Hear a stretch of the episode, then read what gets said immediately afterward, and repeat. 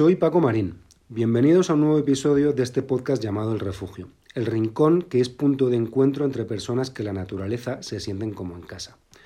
Decía Miguel Delibes en su diario de pesca Mis amigas las truchas que los hombres de su condición necesitan refugiarse en el monte o en el río al menos una vez por semana para conservar eso que llaman equilibrio vital. Cazar o no cazar, pescar o no pescar, ya es otro asunto. Lo que uno precisa no son tanto perdices y truchas como sol y aire puro. En una palabra, respirar. Estas palabras de Delibes son en mi caso un principio vital que muy a mi pesar es a día de hoy un ideal que espero algún día alcanzar, pues la visita semanal a la montaña está lejos de ser una realidad.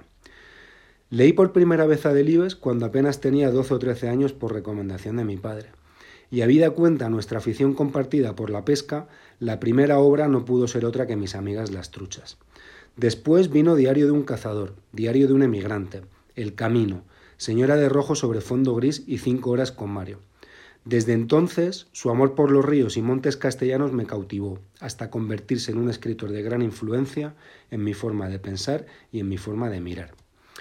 Así que me hace especial ilusión hoy contar, con contar en el refugio con Juan Delibes, uno de sus siete hijos con el que me une la pasión por la pesca y la naturaleza. Juan es biólogo y también fue investigador del CSIC en sus inicios, pero ha dedicado casi toda su vida profesional a sus dos pasiones, la caza y la pesca, siempre desde una perspectiva respetuosa y conservacionista. Esto le ha llevado a ser director de la revista Trofeo, del canal, del canal Seasons, del canal Caza y Pesca, y fue precisamente en este último canal donde le conocí, pescando peces vela a mosca en aguas de Guatemala o truchas en Islandia tras una mosquitera. ¿Qué tal Juan? Bienvenido a este pequeño refugio y gracias por aceptar eh, mi invitación. Me hace muchísima ilusión, eh, no solo por la admiración que siento hacia tu padre, sino también por, por, esa envidia sana que siempre me has dado como, como director del canal Caza y Pesca.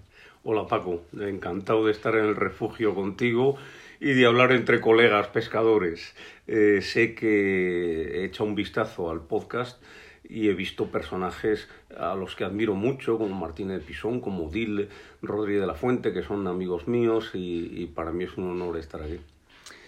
En principio íbamos a grabar eh, esta entrevista a orillas del Lozoya, ¿no? Pues es el río un sitio en el que ambos nos sentimos eh, muy cómodos, pero bueno, la climatología nos lo ha impedido y hemos optado por el, por el calor del hogar donde vamos a estar un poquito más, más calentitos, ¿no? Sin duda, sin duda. Hoy en el Lozoya lo pasaríamos mal. Em, yo comparto buena parte de mis aficiones con mi padre, ¿no? Eh, digamos que, las he heredado prácticamente todas. Entre todas ellas está la pesca y es evidente que tu afición por la caza y por la pesca son también eh, herencia paterna. En la pesca creo que erais Miguel y tú los que más acompañabais a, tu padre. ¿Cómo fue eh, vuestra relación con él durante, durante estas jornadas? Bueno, efectivamente somos una familia numerosa, siete hijos, eh, cuatro varones y, tres hembras, y de todos ellos, curiosamente, empezamos a pescar los tres mayores, Germán rápidamente se dio cuenta de que, de que no servía para ello. Yo le recuerdo a Germán que trepaba fantástico a los árboles, siempre subido en lo alto de un chopo, desenganchando el aparejo de, de mosca, siempre subido en los árboles, desenganchando los aparejos, y lo tuvo claro desde un principio. Sin embargo, Miguel y yo sí que, sí que nos gustó más, y Miguel pescó truchas hasta que poco después de terminar la carrera se marchó al Coto Doñana, donde ha vivido, ya se, se hizo andaluz para el resto de pocas, sus días. pocas truchas, ¿no? Sí, ahora, ya vamos, en los últimos, la última década, está pescando bastante con spinning eh, lubinas. En, Tiene una casita en la Punta del Moral, en, el pueblo. Eh, la Punta del Moral es la zona de Isla Canela y demás, con muchos hoteles, pero él tiene una casita del pueblo de, eh, clásica desde hace muchos años y, pesca, no muchas, pero de vez en cuando sale con spinning, pesca alguna lubinita. Y yo, mm, que tuve una afición desmedida a la pesca desde muy, muy niño, desde antes de que me sacara mi padre, ya salía a pescar eh, piscardos, me acuerdo, con, eran tan pequeñines que, que no había anzuelos eh, que le escupieran en la boca, entonces tenías que... que eh, ingeniártelas para eh, poner un trocito de lombrizo de pan en la puntita del anzuelo y en cuanto veías que el piscardo eh, lo eh, picaba un poquitín, clavar rápido porque el anzuelo era demasiado grande, hasta que a los 10 años me sacó por primera vez mi padre y desde entonces le acompañé mucho y no le, no le he abandonado.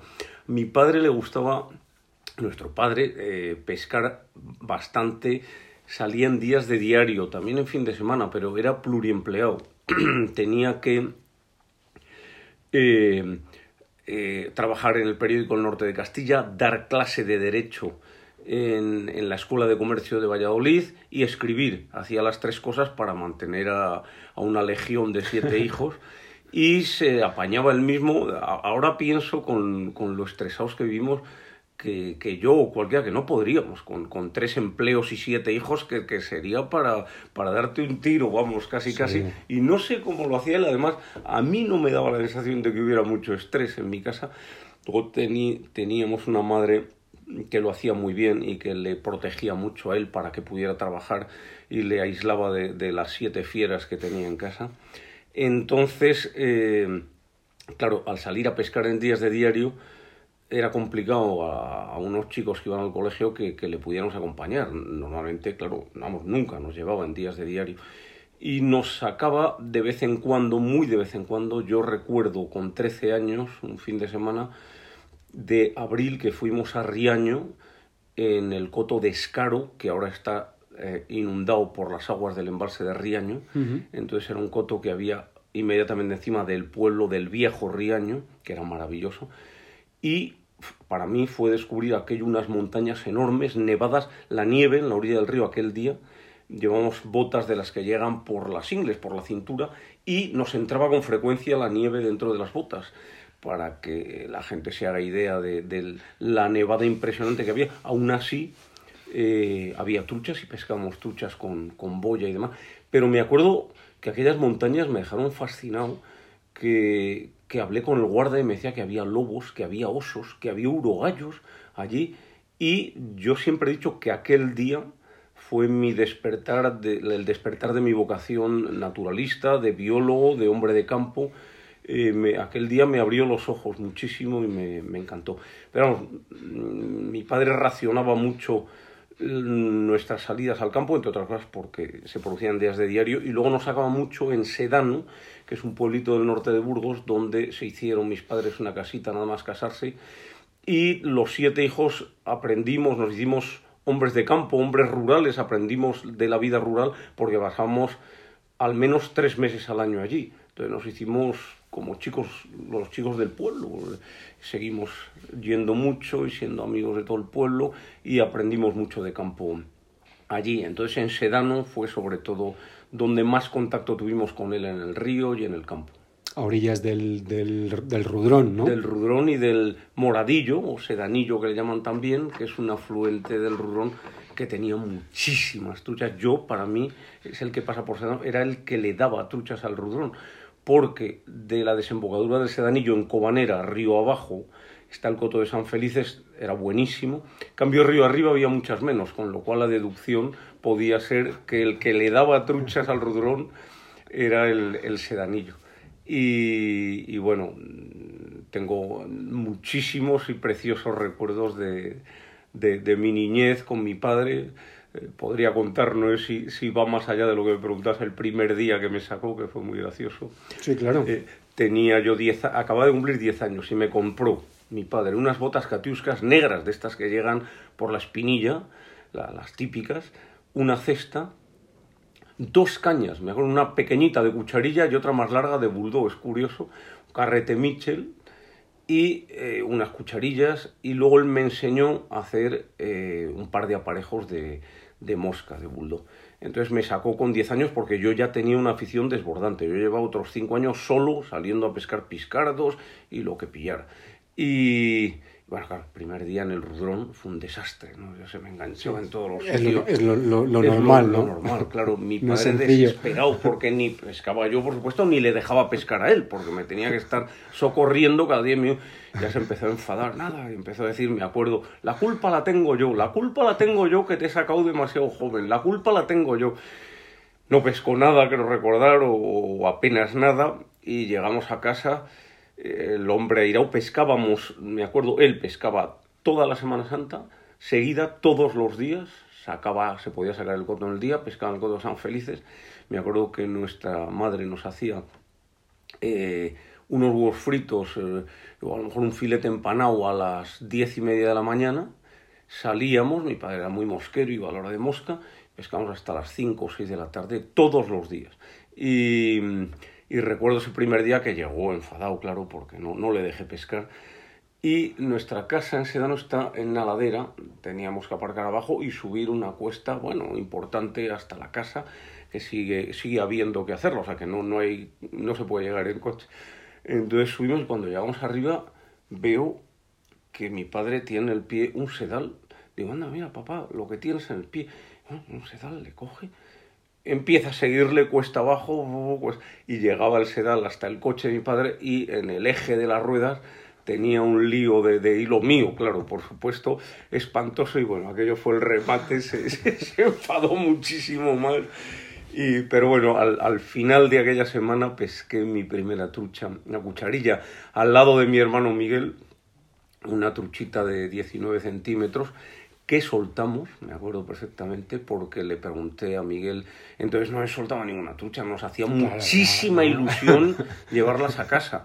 Y tenía como 18 y medio y la talla era 19 y Miguel siempre ha sido y es, y mi padre, vamos, eh, rigurosísima, estrictamente rigurosos, vamos y con la, las normas y la ley la midió y dice, le falta medio centímetro y tal.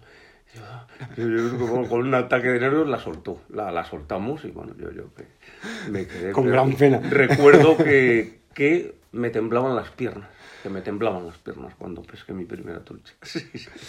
Eh, has hablado de la, de la paciencia, ¿no? Yo que el ser hoy pescador se lo debo a mi padre y tiene mucho que ver con la paciencia, porque al final cuando yo empecé a acompañar a mi padre muy pequeño, con 5 o 6 años, empecé a pescar de verdad un poco más tarde y, y, y uno como que a toro pasado, años después, eh, es consciente de la paciencia que, que un padre necesita para, para, enseñar a sus hijos, ¿no? porque al final efectivamente es un renuncio a a la pesca propia por, por, por, por, ayudar, por acompañar y sobre todo por, por, deshacer, por deshacer los embrollos, los líos claro. que, uno, que uno hace ¿no? cuando, claro. cuando es pequeño. Claro, si de adulto tienes problemas en río, que hay días que te pasas, bueno, ahora con la vista, yo que soy mayor, y te cuesta hacer los nudos y notas que un profesional de estos de la competición de trucha mmm, se entrenan y hacen un nudo con los ojos cerrados, pues se entrenan a eso. Le hacen en 17 segundos, no sé. Yo puedo tardar 3 minutos con los ojos abiertos y con gafas. Y, no puedo, bueno, pues eh, si ya de adulto tienes problemas, a veces, días se te engancha todo en los árboles, los nudos tienes que cambiar, eh, las moscas, los... Eh, de niño, pues, pues es, es, que es inevitable, que va a estar muchísimo tiempo. Eh, yo, esa paciencia de la que hablas, a veces pienso si no la tuve con mis propios hijos, que no ha salido pescador ninguno de ellos. ¿Ninguno? No, el más pequeño no, no ha salido hombres de campo, el mayor porque desde, desde muy niño ya se le vio su vocación de, de no hombre de campo, más de urbanita, que es más parecido a su madre, que es así. Y el pequeño, en cambio, es mucho más parecido a mí, le encantan los animales es curioso porque ha salido muy animalista, le encantan los animales, en el campo las mascotas también le entusiasman y somos, yo diría que entre él y yo no hay diferencia, somos iguales, yo soy cazador y él es animalista, él me acompañaba de niño, que me daba mucha pena, para si una codorniz y una perdiz la cazabas alicorta, que es decir, con el ala rota solo, intentaba como un loco recuperarla, eh, cogerla él viva para curarla y volverla a soltar, ¿no? Era su... Entonces competía con el perro, el perro en cambio lo que quería hacer era agarrar a la codorniz alicorta para traértela a ti. Claro, si la agarraba ya el perro, ya mala cosa, era el fin de la codorniz, vamos. Y casi siempre le ganaba en esa disputa el perro a mi hijo y venía llorando el pobre. Y no podías pensar, bueno, pues a lo mejor ese niño ha terminado odiando la caza. ¿Qué va? ¿Qué va? Diego es bastante animalista en el sentido de que quiere muchísimo a los animales, tiene mascotas, se preocupa muchísimo por el bienestar de sus mascotas y todo, pero me entiende a mí también y de hecho ha salido mm, algunas veces a cazar. Yo diría que no es cazador ni pescador, entre otras cosas porque le ha costado mucho madrugar, y... pero sí que ha pescado truchas conmigo, ha sacado algunas y le sigue gustando, e incluso en el mar algunas expediciones de días que hemos hecho en kayaks por el mar, me ha acompañado y ha sacado, recuerdo que sacó en, en Oman una, una yampuga, un dorado de estos de, varios kilos eh, con caña de spinning y, y, tiene afición, vamos. Y ha cazado conmigo algún día y no, no tiene ningún reparo en hacerlo. Es una persona, eh, bueno, pues, pues eh, que comprende perfectamente una cosa y otra. Em, hay un capítulo en Mis amigas las truchas en el que, em, en el que tu padre habla sobre la actitud del pescador y él se define a sí mismo de una forma eh, divertida como un tragaleguas, un andarín impaciente y descomedido, mientras que de ti eh, decía que sacabas mucho más partido a tus paseos por el río debido a tu calma, a tu perseverancia y a la tranquilidad. La sensación, yo leí Mis amigas las truchas cuando tenía 12 años y lo releí eh, el año pasado y la sensación que me deja es que siempre te consideró mejor pescador a ti que a sí mismo. ¿Es esto una realidad o es... Eh, te cuento, Paco, que mi padre efectivamente tenía se tenía a sí mismo en baja estima como pescador. Él fue autodidacta y se formó, bueno, creo que en la pesca eh, una ayuda importantísima, importantísima, eso lo he visto no siendo profesional como he sido de la, de la pesca, que, he sido periodista profesional de este tema toda mi vida. He visto muchos casos de pescadores que empiezan, un chico joven, que le apadrina un campeón del mundo de estos o de España, un tipo que sabe una barbaridad, está año y medio dándole clases intensivas y en año y medio es un pescador impresionante, vemos que se proclama campeón de España o de Europa o del mundo, casi casi, lo he visto, lo he visto, dices, pero bueno, ¿cómo es posible de, de pesca mosca? Ojo, de pesca mosca ahora más de pesca con, con ninfas, con perdigones, que es más fácil que la, que la mosca seca, pero he visto casos de chicos con jóvenes con año y medio de práctica y ser ya unos pescadores increíbles. Es muy importante eh, tener un buen maestro, o sea, y si eres autodidacta y no te ha enseñado nadie, nadie como le ocurrió a mi padre o como me ocurrió a mí al pescar a mosca, puede estar toda tu vida sin llegar a aprender bien. Es importante eh, que te peguen un empujón y que te enseñen y que muchas dudas que tienes te las resuelvan. Entonces mi padre fue autodidacta y él siempre se tuvo a sí mismo en baja estima y lo deja entrever en mis amigas las truchas. Y no era tan mal pescador, era, era un pescador bastante decente, no brillantísimo, pero bastante decente de cuchería y bulldog. Y luego cuento una cosa que, claro, no la cuentan mis amigos las truchas, pero empezamos los dos cuando yo tenía 17, 18 años a pescar a mosca, bueno, había unas cañas que eran de fibra de vidrio, de, me acuerdo, la Michel con olón y demás, que se que tenían acción desde la, desde la empuñadura, se doblaban enteras parabólicamente, era complicado lanzar con ellas. Pero a base de, eh, sin que nadie, sin tener ningún maestro, porque no había casi nadie que supiera pescar a mosca, a base de, de autoaprendizaje, aprendimos a pescar y mi padre bueno, yo también, pero fui más constante, pero mi padre adquirió un nivel muy interesante, sacaba ya truchas grandes en León a mosca seca y pescaba bastante bien y de repente un día un día dijo que me dijo que no iba a pescar más cuando ya pescaba bastante bien, bastante bien. Me acuerdo que iba a los ríos de León y sacaba truchas de kilo y tal, a mosca seca. ¿Y por qué no vas a pescar y tal? No, yo creo. Y yo tengo mi propia teoría de por qué lo dejó. Lo dejó radicalmente la pesca mosca siguió pescando un poco como sabía, cucharía de bulldog, pero la pesca a mosca seca la abandonó. Y estoy seguro, vamos, siempre tuve una teoría, mi padre fue muy, muy hipocondríaco, muy aprensivo con las enfermedades, siempre. Entonces, mm, debió tener algún susto de próstata, como tenemos todos los hombres y tal, que vas al médico y tal, y bueno, pues que si ten cuidado por esto, la prostatitis, no sé qué. Y, le debió decir, claro, yo voy con un peto metido en el agua hasta la cintura y me paso cinco horas. Me... No, eso es lo peor, le debió decir el médico, lo peor que puede haber para la próstata y para la salud en general y tal y cual. Y estoy seguro que lo dejó por eso.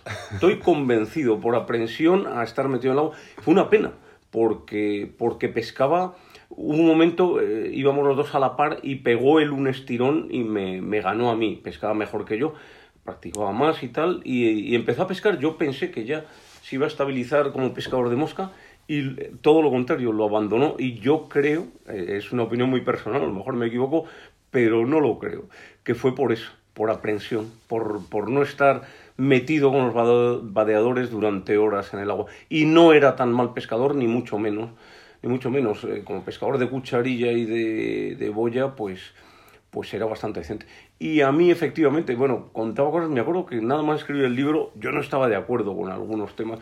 Decía como que pescaba pues por insistente, por meterme, eso sí, siempre me encantó. Sí, habla, mucho de la de, de que, que, al final había alguna trucha que picaba por, por enfado, ¿no? De, sí, sí, sí, de pasarle la mosca 59 veces, ¿no? Y también por meterte en rincones eh, reptando casi casi donde no ha llegado ningún pescador. Hombre, eso yo creo que nos atrae a cualquier pescador. Eh, lanzar donde no lanzar ninguno, seguro que tienes muchísimas posibilidades. Y yo intentaba eso.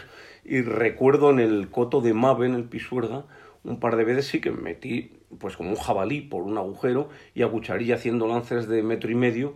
Además había tuchas muy grandes y te picaban tuchas de un kilo, de kilo y medio, de 800 gramos.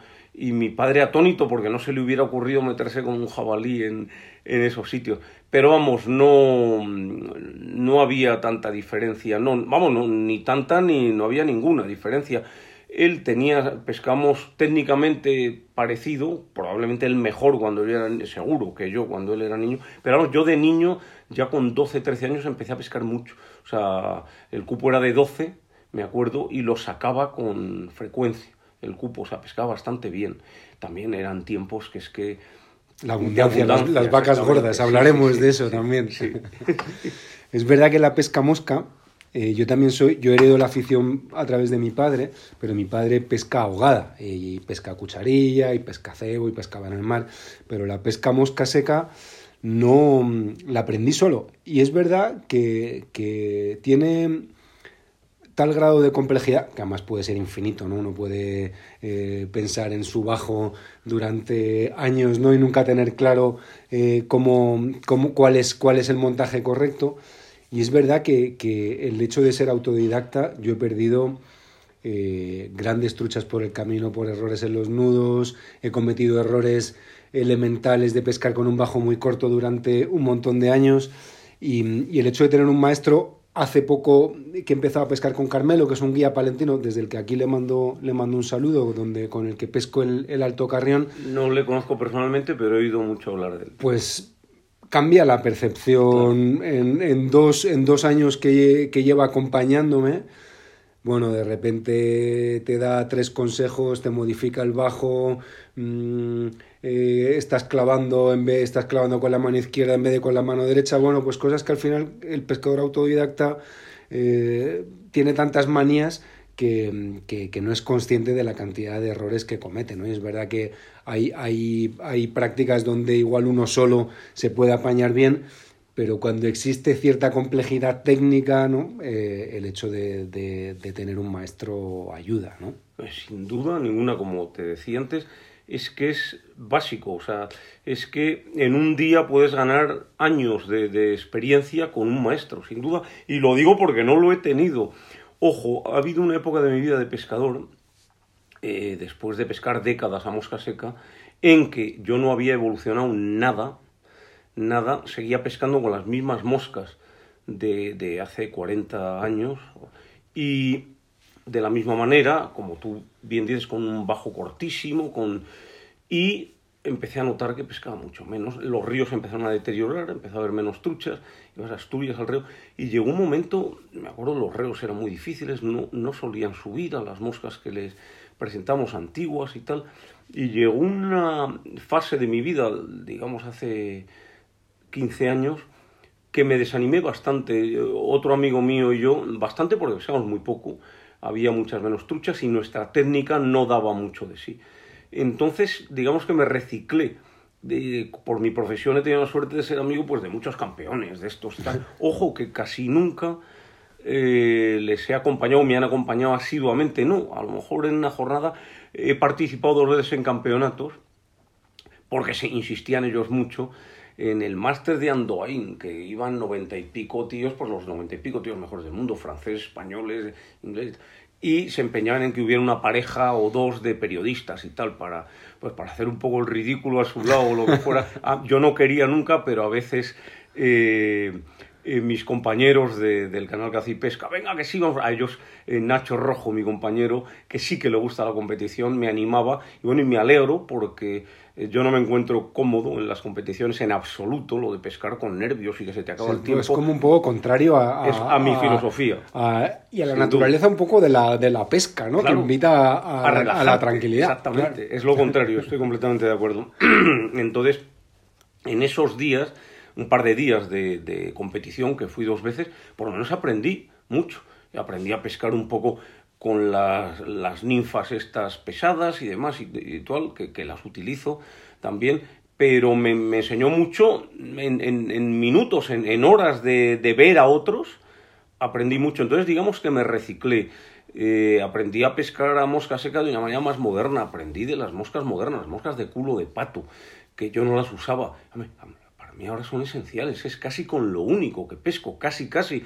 O sea, no concibo no poner las, las moscas de, culo de pato, pues no pescaba. A partir de aquella eh, escarceos de dos días en la competición, que no fueron más, pues aprendí todo eso, a pescar con bajos más largos y tal. Aprendí a, que es una ayuda muy grande, pues lo de las ninfas. Hay muchas circunstancias. A mí me gusta mucho pescar a principio de temporada, o sea, mi, mi época de pesca es desde que se abre hasta mediados de junio. Luego no me preguntes por qué, yo tengo como un reloj eh, biológico para pescar que, que, me dice que es eso, desde que se abre temporada hasta mediados de junio. Cuando empieza a hacer calor y los ríos se agostan, se me quitan un poco las ganas de pescar. Y muchas veces en esa época primaveral, como bien sabes, vienen los ríos crecidos, helados, y tal, y hay muchos días que, a mosca seca no harías absolutamente nada. Entonces con las ninfas te lo puedes pasar bien. Entonces, mm, efectivamente, el, tener unos maestros, unos es, yo se lo recomendaría a todo el mundo que empiece, porque lo que aprendes tú solo siendo autodidacta en 20 años, es que lo puedes aprender en una semana con un buen maestro, ¿eh? sin duda ninguna. Yo recuerdo, mm, éramos tres amigos en el colegio, de muy niños, cuando hacíamos bachillerato, eh, con, con 10 años, 12, 14, éramos super pescadores. Nuestros padres lo eran también, pero no nos sacaban. Y eh, cogíamos un tren los fines de semana y nos íbamos a, al Pisuerga y cosas así. Y había días que pescábamos bastante y tal. Entonces empezamos a pescar a mosca a la vez, con 16 años, 17. Y eh, discutíamos me acuerdo a mosca seca, pero cuando ya llevamos tres o cuatro años pescando, sí había que lanzar río arriba, a través o río abajo. No lo teníamos claro, o sea, porque jamás habíamos estado con un profesor o con alguien que, que nos dijera cómo había... Entonces, esa, me acuerdo en Río Seco de Tapia, cuando ya llevamos tres años pescando, eh, un día discutimos eso, si había que lanzar río arriba, río abajo o de través. Bueno, es muy gracioso porque estos amigos éramos de Valladolid los tres, ellos han seguido pescando juntos y yo sigo siendo muy amigo de ellos y viéndoles cuando puedo. Y los últimos cinco o seis años, uno de ellos es empresario y ha montado una fábrica de pellets de estufa en Patagonia, en Chile, en Coyhaique. Pero no por, por, ganar dinero ni por hacer negocio, por ir a pescar todos los años. Entonces llevamos cinco o seis años seguidos yendo a pescar juntos como cuando éramos niños, bueno, pescamos solo a mosca seca, una, una barbaridad pescamos. Bueno, mis amigos, otro ejemplo, no se han reciclado como yo a la pesca moderna. Entonces mis amigos en, cuando pescan, solo pescan a mosca seca y con las técnicas de hace 40 años, pescan muy bien, pero es insuficiente eso, tienes que dar un paso más. Bueno, siguen pescar con culo de pato, siguen pescando con bajos muy cortos, muchísimas cosas. Entonces cuando pescan a mosca seca en España, a pesar de, ser pescadores que llevan casi medio siglo pescando a mosca, se les da mal, pescan poco, están desanimados, como estuve yo hace 15 años, ellos no se han reciclado, trato yo de reciclarles y de animarles, pero ya son mayores como yo y les cuesta, les cuesta. Pero vamos, eh, como dices, una ayuda impagable es un buen maestro que te enseñe. Didi, sí. Ah,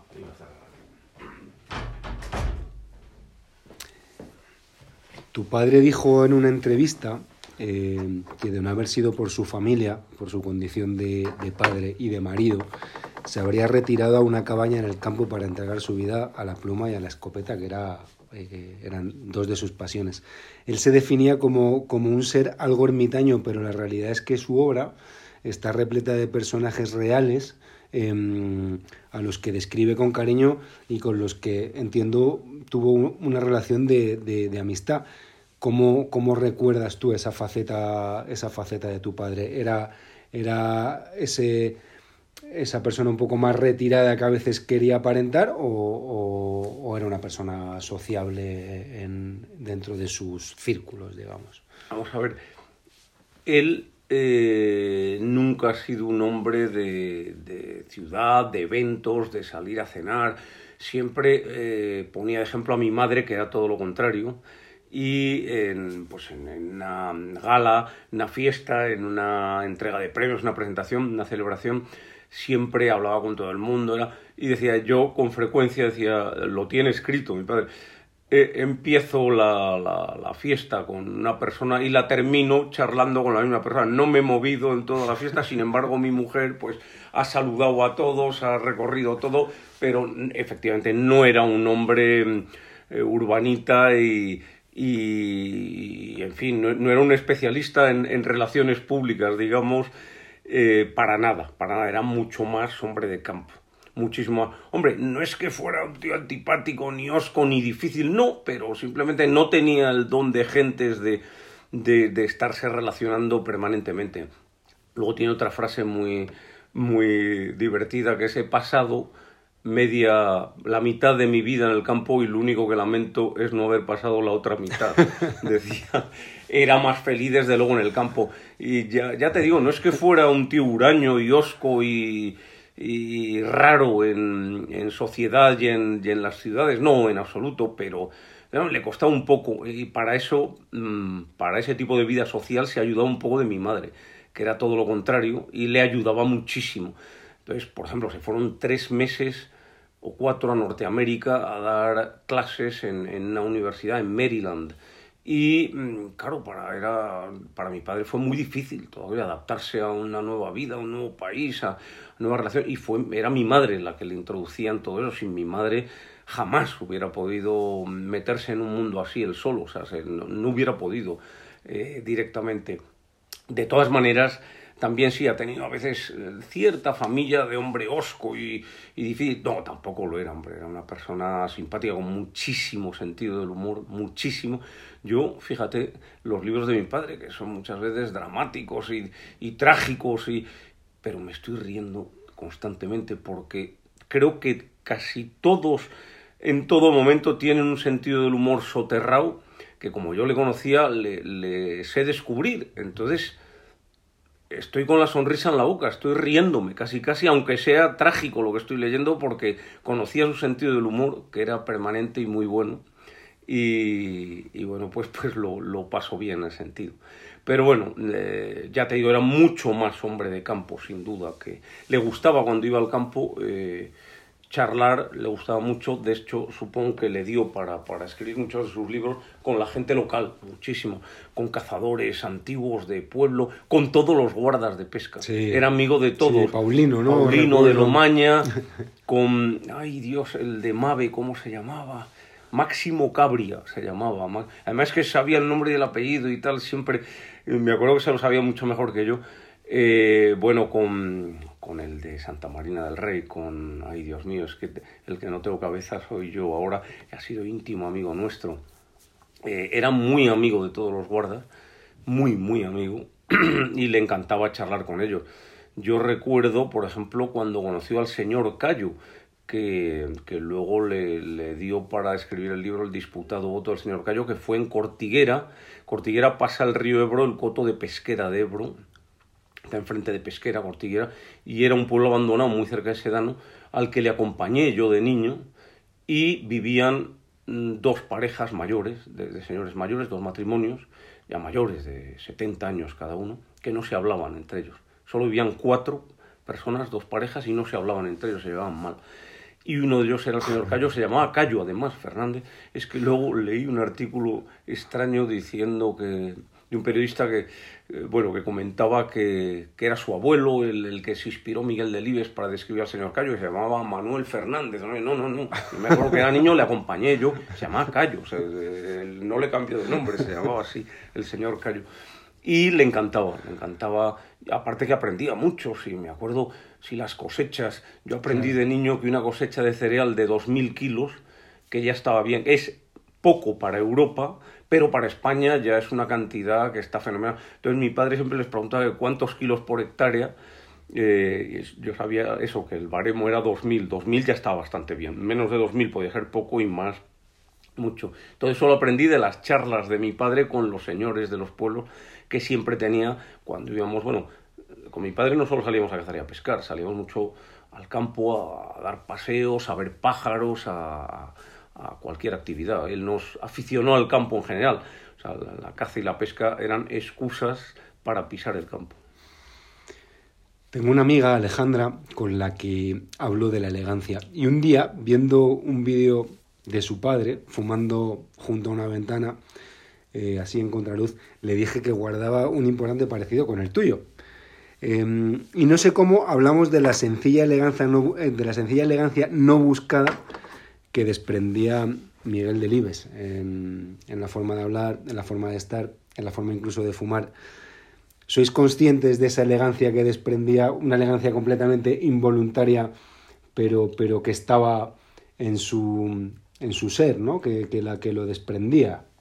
Es curioso lo que, lo que yo no, desde luego, no, no, yo no soy consciente personalmente, pero te cuento una anécdota, es una pena que no entrevistes a mi hermana Elisa, que... Bueno, puedo, puedo, tengo, tengo, puedo, puedo seguir con la saga, ¿eh? De Oye, hecho, con, tengo, con tengo el, a Miguel el, en, en, la mirilla, ah, o sea sí. que sí, sí. Elisa es mi hermana, la que ha vivido toda la vida con mi padre y le conoció pues mucho mejor que nadie, probablemente mejor casi que su mujer, porque eh, mi madre murió muy joven y fue mi hermana Elisa la que la sustituyó, ¿no?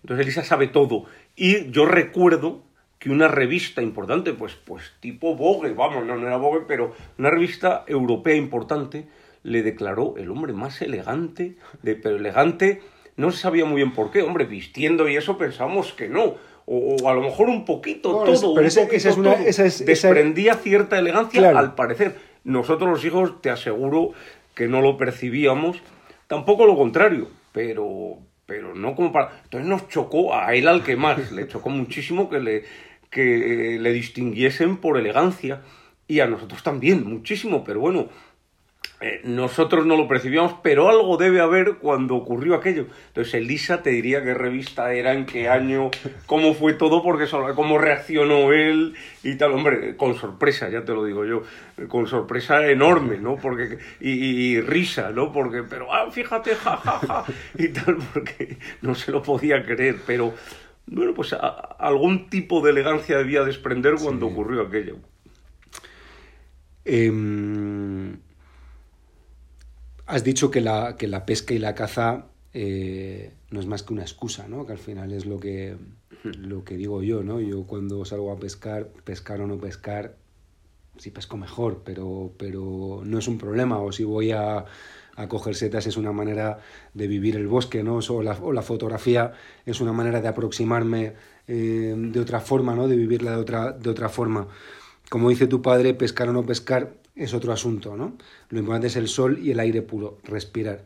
Entiendo que en tu caso la pesca y la caza no son más que una excusa como cualquier otra. Sin ningún género de dudas, sin ningún género de dudas.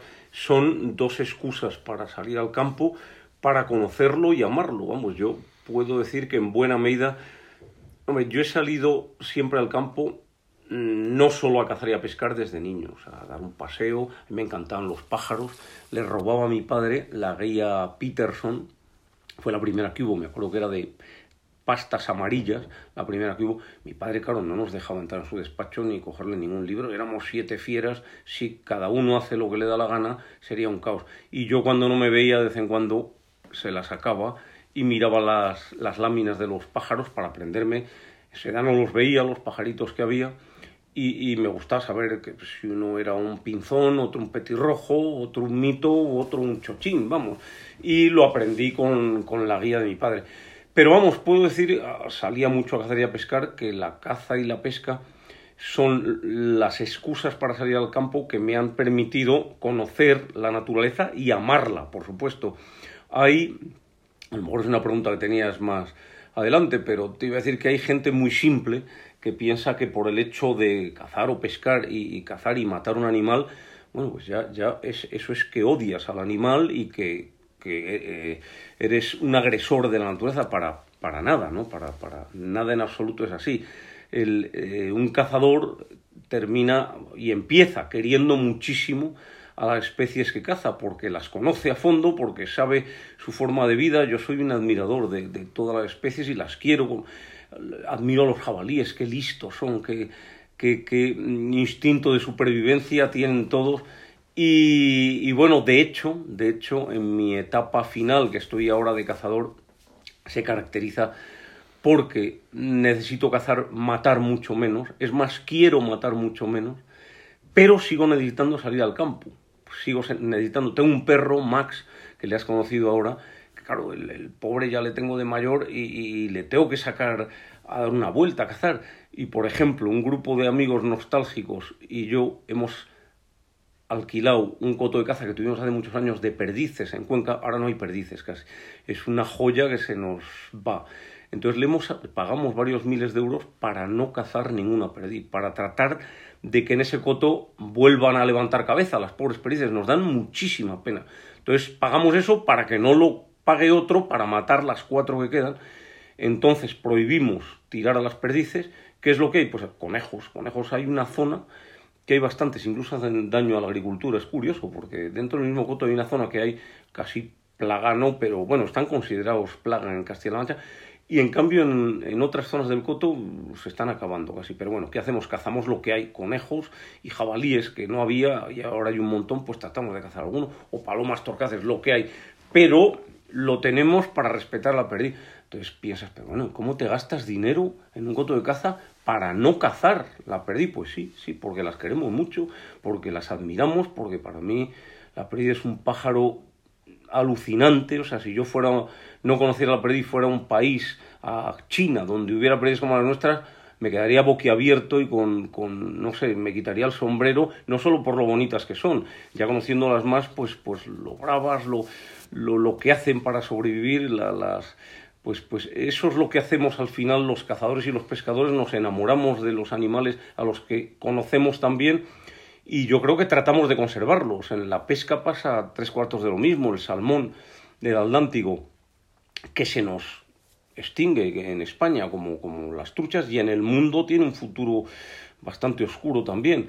Eh, bueno, pues yo, eh, en fin, soy socio del Atlantic Salmon Federation. ¿Qué hago? Pago una cuota anual, me mandan una revistita, pero con esa cuota se compran los derechos de pesca profesional en Groenlandia, en las Feroe, y se hacen labores de, investigación para la conservación del salmón. O sea, ¿quiénes conservan el salmón? No los ecologistas, no, los pescadores de salmón, que somos los más interesados, los más interesados y apasionados para, para conservarlo, ¿no? ¿Por qué? Pues porque a, través de años y años y años le conocemos también, le admiramos tanto que, que no podemos soportar que se extinga y con la caza pasa tres cuartos de lo mismo. Es decir, caza y pesca, como me preguntaba, sí son excusas para eh, pisar el campo, oxigenarte, conocer la naturaleza y amarla, sin duda ninguna, y, por tanto hacer de todo para, para conservarla. Vivimos tiempos de, demonización de la caza especialmente, ¿no? Y parece que no, que no se distingue. Entiendo que no es lo mismo, eh, yo no soy cazador, eh, respeto al cazador eh, y también diferencio, ¿no? Entiendo que no es lo mismo un ojeo de perdiz donde se introducen cientos de perdices y se matan cientos de perdices o incluso miles si el ojeo es muy grande, que salir con tu perro, dar una vuelta por el campo y llevarte dos perdices a casa, como tampoco es lo mismo em, una montería donde se introducen em, la caza y luego se matan 50 eh, jabalíes y 50 venados eh, que, que, hacer un rececho en picos de Europa donde uno mata a un rebeco de manera perfectamente controlada. Quizá no, no, no se transmite eh, las diferentes formas de cazar, es un problema de comunicación o, es un problema de ignorancia por parte de quien mete a todo el mundo en el mismo saco. Sí, respecto a la caza hay, hay un enorme desconocimiento y mmm, se parte de una premisa tan simple y tan básica como lo que te comentaba antes. Un cazador es una persona que mata animales, luego odia a los animales, luego agrede a la naturaleza. No, hombre, no, o sea, no, no hay que ser tan básico como, como para pensar esto. Yo creo que la humanidad ha sido cazadora desde sus orígenes. Yo mantengo, y estoy muy orgulloso de ello, mi instinto cazador y tengo cabeza suficiente para ser un cazador respetuoso con la naturaleza, con las especies, las perdices no hay, no las tiro y es más, me gasto el dinero para conservarla. ¿Qué hago entonces? Pues con mi perro Max intento cazar un par de conejos todos los días, que es lo que hay donde los hay, y me los traigo y me los como. Y, y tengo la cabeza suficiente como para poder respetar la naturaleza y para practicar una caza racional y sostenible, que no acabe con las poblaciones. Eh, en los últimos tiempos eh, crece una mentalidad animalista en, en, las ciudades, en las grandes urbes, desde mi punto de vista que parte de una enorme ignorancia y que se basa en, en, comparar a los animales con las personas, en atribuirles los mismos derechos de las personas. Parece que no se tiene en cuenta, bueno, que vivimos en un planeta donde eh, para sobrevivir unas especies se apoyan sobre otras, unas especies se comen a otras, los herbívoros se comen la hierba que no deja de ser un ser vivo, la, las especies vegetales, eh, los carnívoros se comen a los herbívoros y, en fin, hay una cadena de que unas especies eh, depredan sobre otras, la vida se sostiene así y el cazador es otro más. Entonces, está claro que hoy día no necesitamos matar para comer como antaño, no es necesario, por supuesto, pero la caza tiene otro papel, que es un poco regulador de las poblaciones.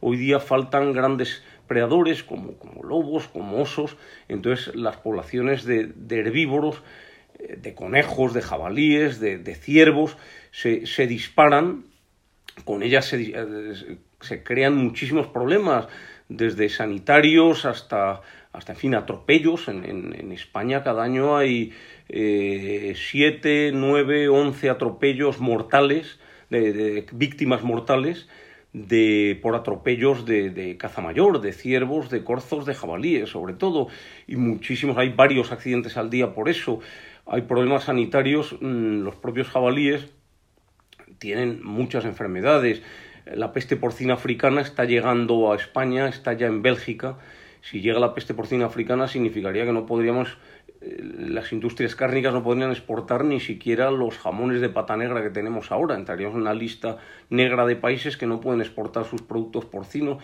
Es una cosa grave. ¿Quién transmite, quién hace que avance la peste porcina africana? Los jabalíes, porque los cerdos están estabulados y son los jabalíes los que la, la transmiten. Los jabalíes viven ahora en ciudades eh, provocando muchísimos problemas. Los jabalíes son inteligentísimos, entonces, ¿qué pasa ahora? a mí es un tema que me apasiona. Eh, muchísimas ciudades del mundo están llenando de animales salvajes. Es un tema que me gusta muchísimo. Eh, hay ciudades de, de, de, millones de habitantes en la India en cuyos parques están llenos de leopardos. Los leopardos viven de comerse perros urbanos y algún niño que otro matan también y demás. Y, y muchísimas ciudades europeas, muchísimas. Eh, eh, Budapest, Roma, Madrid, Barcelona, Barcelona hay un problema están llenas de jabalíes, llenas. ¿Qué ocurre? Jabalí es inteligente, entonces de repente llega al borde de una ciudad y ve que tiene comida, que no le cazan, porque en las ciudades no se, y en los bordes de las ciudades está prohibida la caza, se cumple, por supuesto, que tiene comida, que no le cazan, que no tiene predadores, porque no hay lobos ni nada. Dice, bueno, pues yo, yo vivo como con un marqués aquí, o sea, me dan comida, eh, no me caza nadie, estoy tranquilo, entonces son muy listos, entonces, bueno, en, en, pocos años se han adueñado de muchísimas ciudades, provocando muchísimos problemas. Y ahí hay una lucha, porque yo, por ejemplo, pertenezco a un grupo de arqueros en Madrid que nos coordina eh, la Federación Madrileña de Caza y la Comunidad de Madrid, y hay eh, barrios madrileños o ayuntamientos que piden que, eh, que actuemos los arqueros. A lo mejor hay 30 jabalíes o 40 o 50 que entran a los jardines, que provocan problemas y accidentes, que rompen los jardines, las infraestructuras, que pueden atacar a personas o mascotas. Y a lo mejor de los 30 cazamos 4 o 5. Con esos 4 o 5 ya sirve para que durante unos cuantos meses no den la lata a la gente y tal. Luego vuelven rápidamente, sobre todo si la gente les da de comer, cuanto más les den de comer, antes vuelven y demás. Pero bueno, eh, actuamos en ese sentido y es que hay que hacer algo, porque si no los jabalíes, los conejos son también muy inteligentes, viven eh, las, las autovías y, y, en muchas ocasiones las vías del AVE y, y otras infraestructuras urbanas son ideales para que ellos construyan su madriguera. Entonces podemos ver que hay muchas ciudades, Valladolid, Madrid, que están llenas de conejos, llenas, pero hay muchos más conejos en la ciudad que luego te vas al, al monte a cazar y a lo mejor no hay ninguno. Y tengo un amigo, un amigo, perdón, tengo un, un sobrino biólogo que trabaja en el, en, en, entre otros sitios en el IREC, en el Instituto de Recursos Cinegéticos, y me decía dónde había conejos y tal. Yo le decía, sobre todo las ciudades, no. Y decía, no, hombre, queremos sitios de campo para reintroducir los linces, que está trabajando en ese aspecto. Y claro, se queda desconcertado cuando le digo que en el borde de las ciudades, en el borde de las ciudades no pueden reintroducir un lince, es evidente, porque le atropellarían inmediatamente. Pero, pero ocurre esas cosas. En el episodio del refugio en el que charlé con Odil Rodríguez de la Fuente, buena amiga tuya, hablamos del tema de la protección del lobo y fue muy crítica al respecto, ¿no? Y no, no creo que Odil sea dudosa, ¿no? En cuanto a la protección del lobo.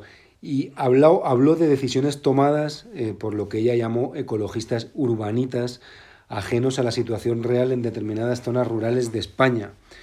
Eh, ¿Qué opinas al respecto? Parece que está de moda la ecología y la sostenibilidad, lo que hace que los políticos intervengan un poco desde no subiéndose al carro, pero desde la ignorancia eh, y sin ninguna empatía por entender la problemática de, de, de, la, de, la, gente que se ve directamente afectada, bueno, pues por un ataque de lobo al ganado, sí. ¿no? Por, bueno, porque lo, lo vive más de cerca.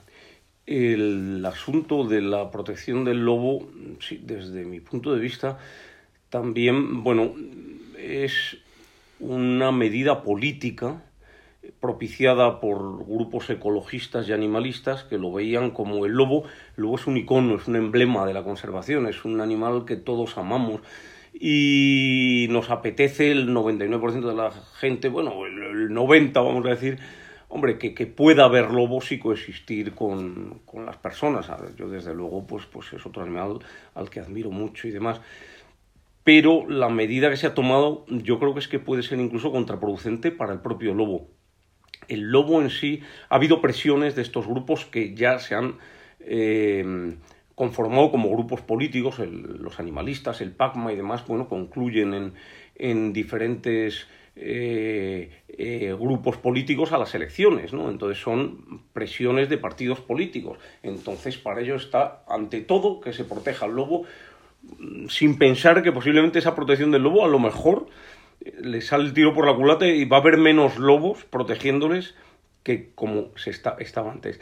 Hay desinformación. Antes se creía el lobo se puede cazar. Es mentira. El lobo no se podía cazar. Lo de que se podía cazar el lobo es una verdad a medias. Te lo cuento como cazador, como titular de cotos en los que hay lobos, como persona que ha estado metido en ese meollo toda la vida. Yo sigo teniendo cotos en León, en Zamora, con mucho lobo ¿Qué ocurría?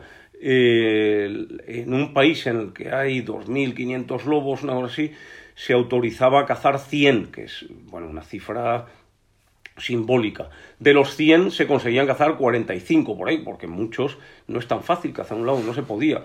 Entonces, mm, muchos de ellos los cazaba la propia administración, por ejemplo, en la Reserva Nacional de la Sierra de la Culebra, los guardas lo tienen preparado, hay muchos lobos, es, es un ejemplo muy bonito porque es el lugar de Europa occidental, de toda Europa, donde probablemente más concentración de lobos hay. Hay un turismo lobero que me parece fenomenal de muchísima gente, gente de Europa que va a ver los lobos y los pueblos, bueno, se han, han levantado cabeza mucho, primero por ese turismo que va a ver los lobos, muy importante, también un poquito por los cazadores que se gastan dinero en ir a cazar un lobo en la sierra, puedes cazar un ciervo, un corzo, jabalíes o incluso en la Sierra Culebra te admiten cazar algún lobo y demás. Y sigue habiendo muchísimos lobos, a pesar de todo sigue siendo el, libro, el, sitio donde más lobos hay.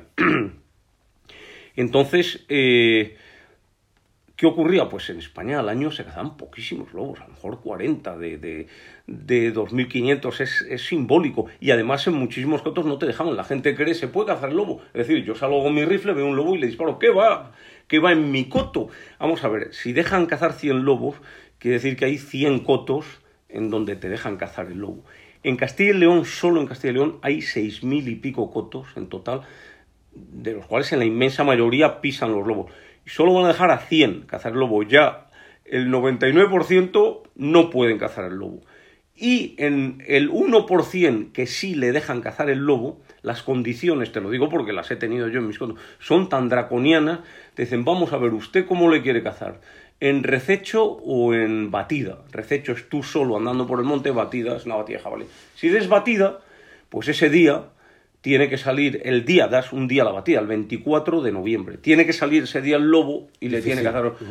¿Cómo? ¿Qué le vas a avisar al lobo? Oye, querido lobo, que el día 24 de la batida, que estés allí que salgas por tal sitio y que... Además el lobo que es especialmente, astuto. Es que no le... Además en las batidas, como es especialmente astuto, cuando empiezas a mover los coches, la gente empieza a poner...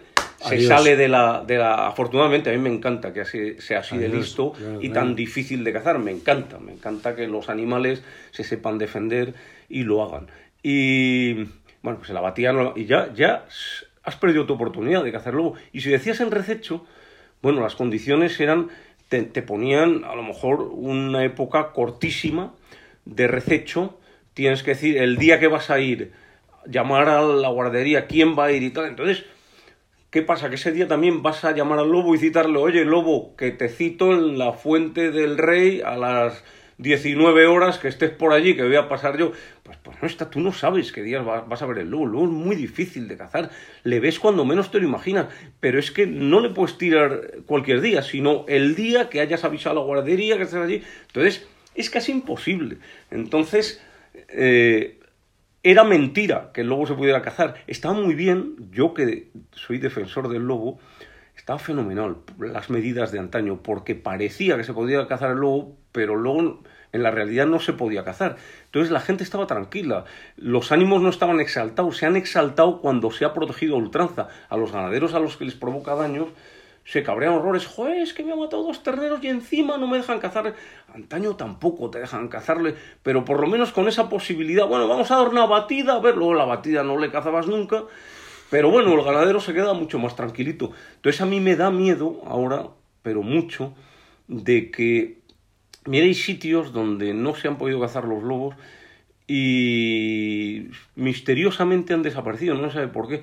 Uno de ellos, yo pongo un ejemplo que tengo en el Valle del Cerrato, es una zona preciosa que hay entre Palencia, Burgos y Valladolid, son unos valles muy bonitos, llegó a haber mucho lobo y ahora no los hay no los hay, eh, hay poquísimos o casi ninguno.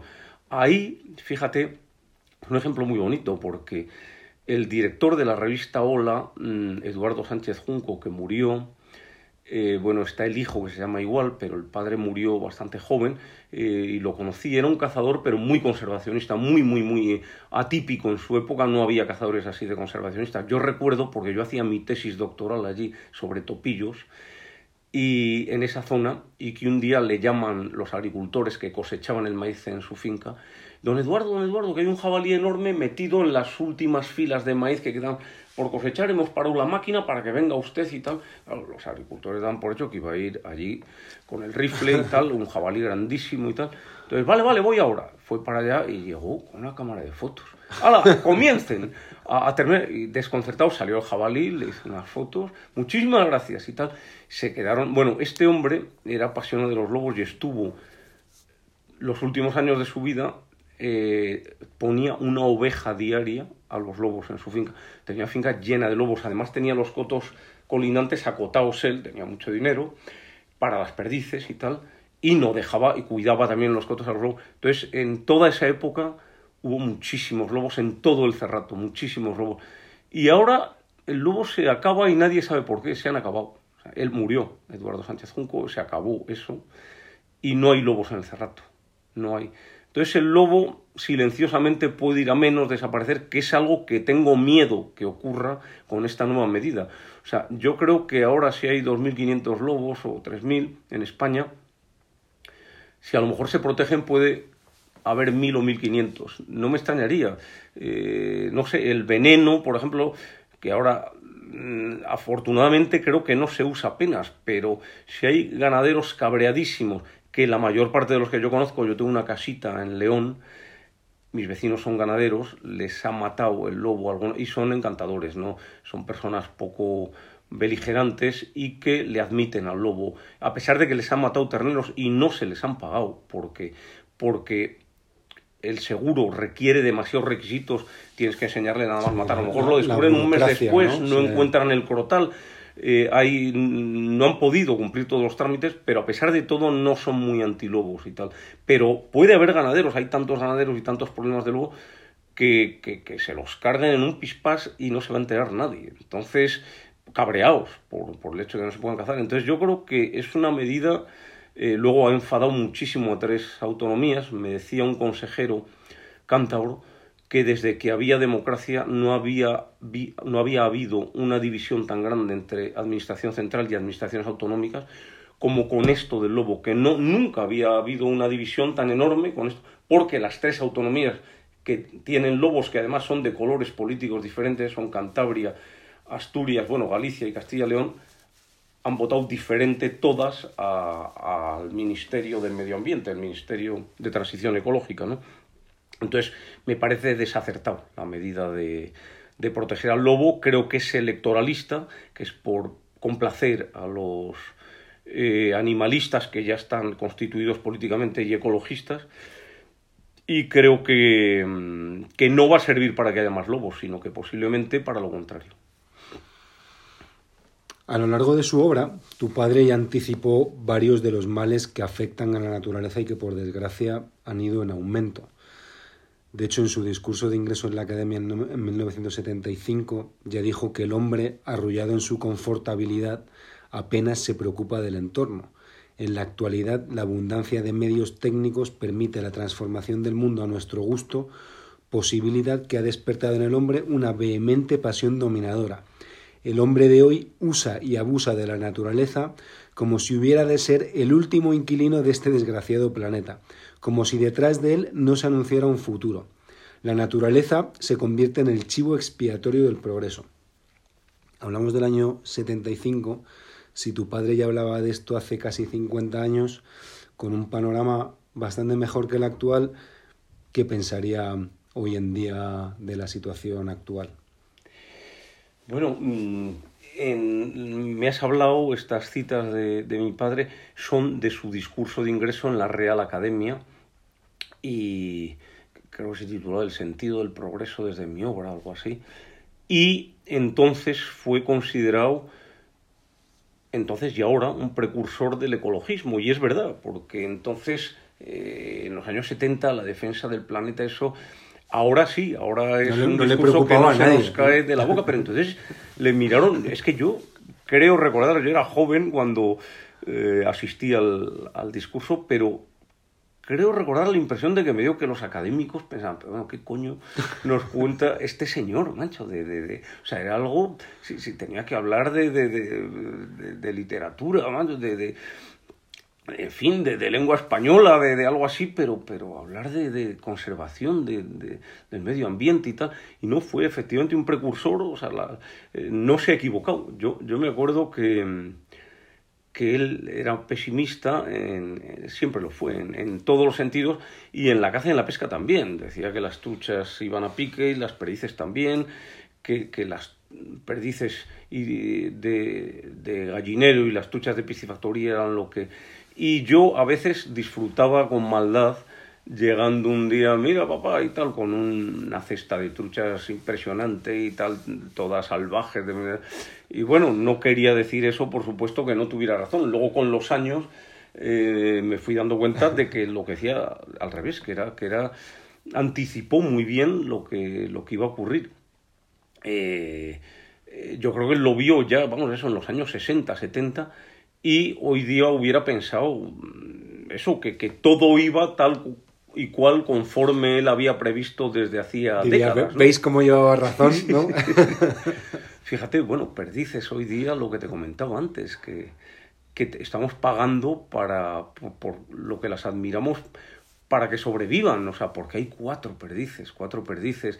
Y truchas, eh, truchas, bueno, es un tema que, que, yo lo discuto con gente de tu edad, Paco, que yo creo que las truchas, hay, hay una mm, catedrática de la Universidad Complutense, que es Ana Almodóvar, que ha pronosticado, ictióloga, ha pronosticado que en 40 años, 100 años, las truchas en la península ibérica se van a acabar. Estoy completamente de acuerdo con ella. En buena medida, por muchos factores, pero un factor muy importante, el cambio climático, los ríos, la temperatura de los ríos está creciendo.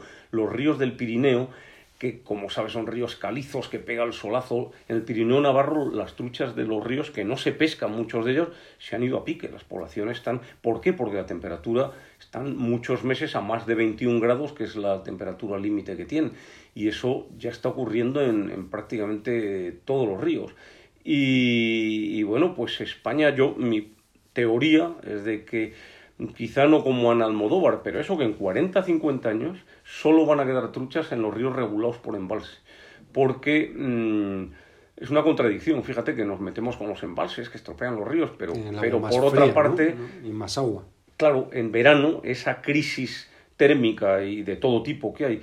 Eh, yo ahora voy a publicar un libro sobre el salmón que está ya dando sus últimos pasos en imprenta y eh, cuento un poco como, eh, bueno, este año los registros de pesca de salmón, los ríos mejores que había en España, sobre todo el río Sella, se ha hundido, el río Cares también, el río Eo también, de los cuatro decentes que hay, tres se han hundido y el único que mantiene, se mantiene más o menos es el Narcea, que es el único que tiene embalse.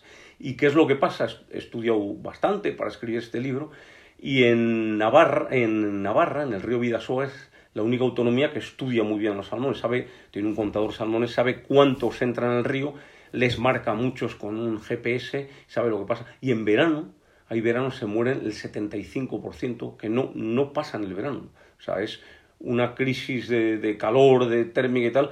Hay veranos que mueren el 75 y los normales mueren el 40 y pico por ciento de los salmones. Y quien dice salmones, casi casi puede decir truchas también. ¿Qué ocurre entonces? Bueno, mm, van a quedar truchas en los ríos regulados por embalse. ¿Qué conclusión de todo esto? Mi padre tenía razón. Cuando yo me cachondeaba a veces y venía con un montón de truchas como para decirle, no tienes razón, eres demasiado pesimista. Pues hombre, no era demasiado pesimista, el tiempo le ha, le ha dado la razón y creo que hoy día la pregunta que me hacías pensaría simplemente que, que todo está transcurriendo como él había vaticinado ya en los años 70. Eh, yo tengo una teoría yo espero que no tengas razón con la extinción de la trucha. En, justo leí, leí un artículo tuyo en el, en el norte, de Castilla. Sí, Se han metido mucha gente, te decía que gente de tu edad. Curioso, por otra parte me, me da moral. Eh, bueno, tengo un amigo eh, de Guadalajara que es un grandísimo experto de los ríos de Guadalajara y un gran pescador. Y me dice que en Guadalajara tendrá, no sé, cuarenta y pico años y eh, Jesús se llama Calambres por, por apodo, es un gran pescador, tiene, tiene, bueno, está en redes y, cuelga vídeos, muy buen pescador, buen conservacionista y buen amigo. Y a mí me da moral, no está de acuerdo conmigo, pero eso me da moral, porque yo sé que él es un experto.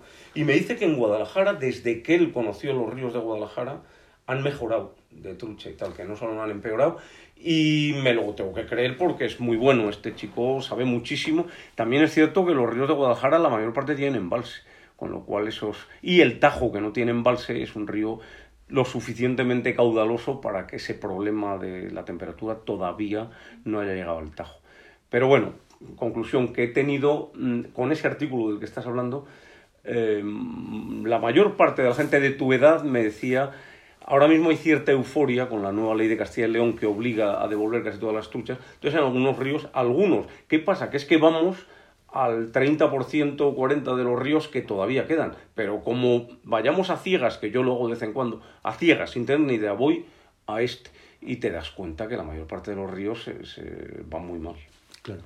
A ver, yo creo que hay la mía es una teoría sin ninguna base científica y yo, yo no sé nada, ¿no? Desde el punto de vista científico.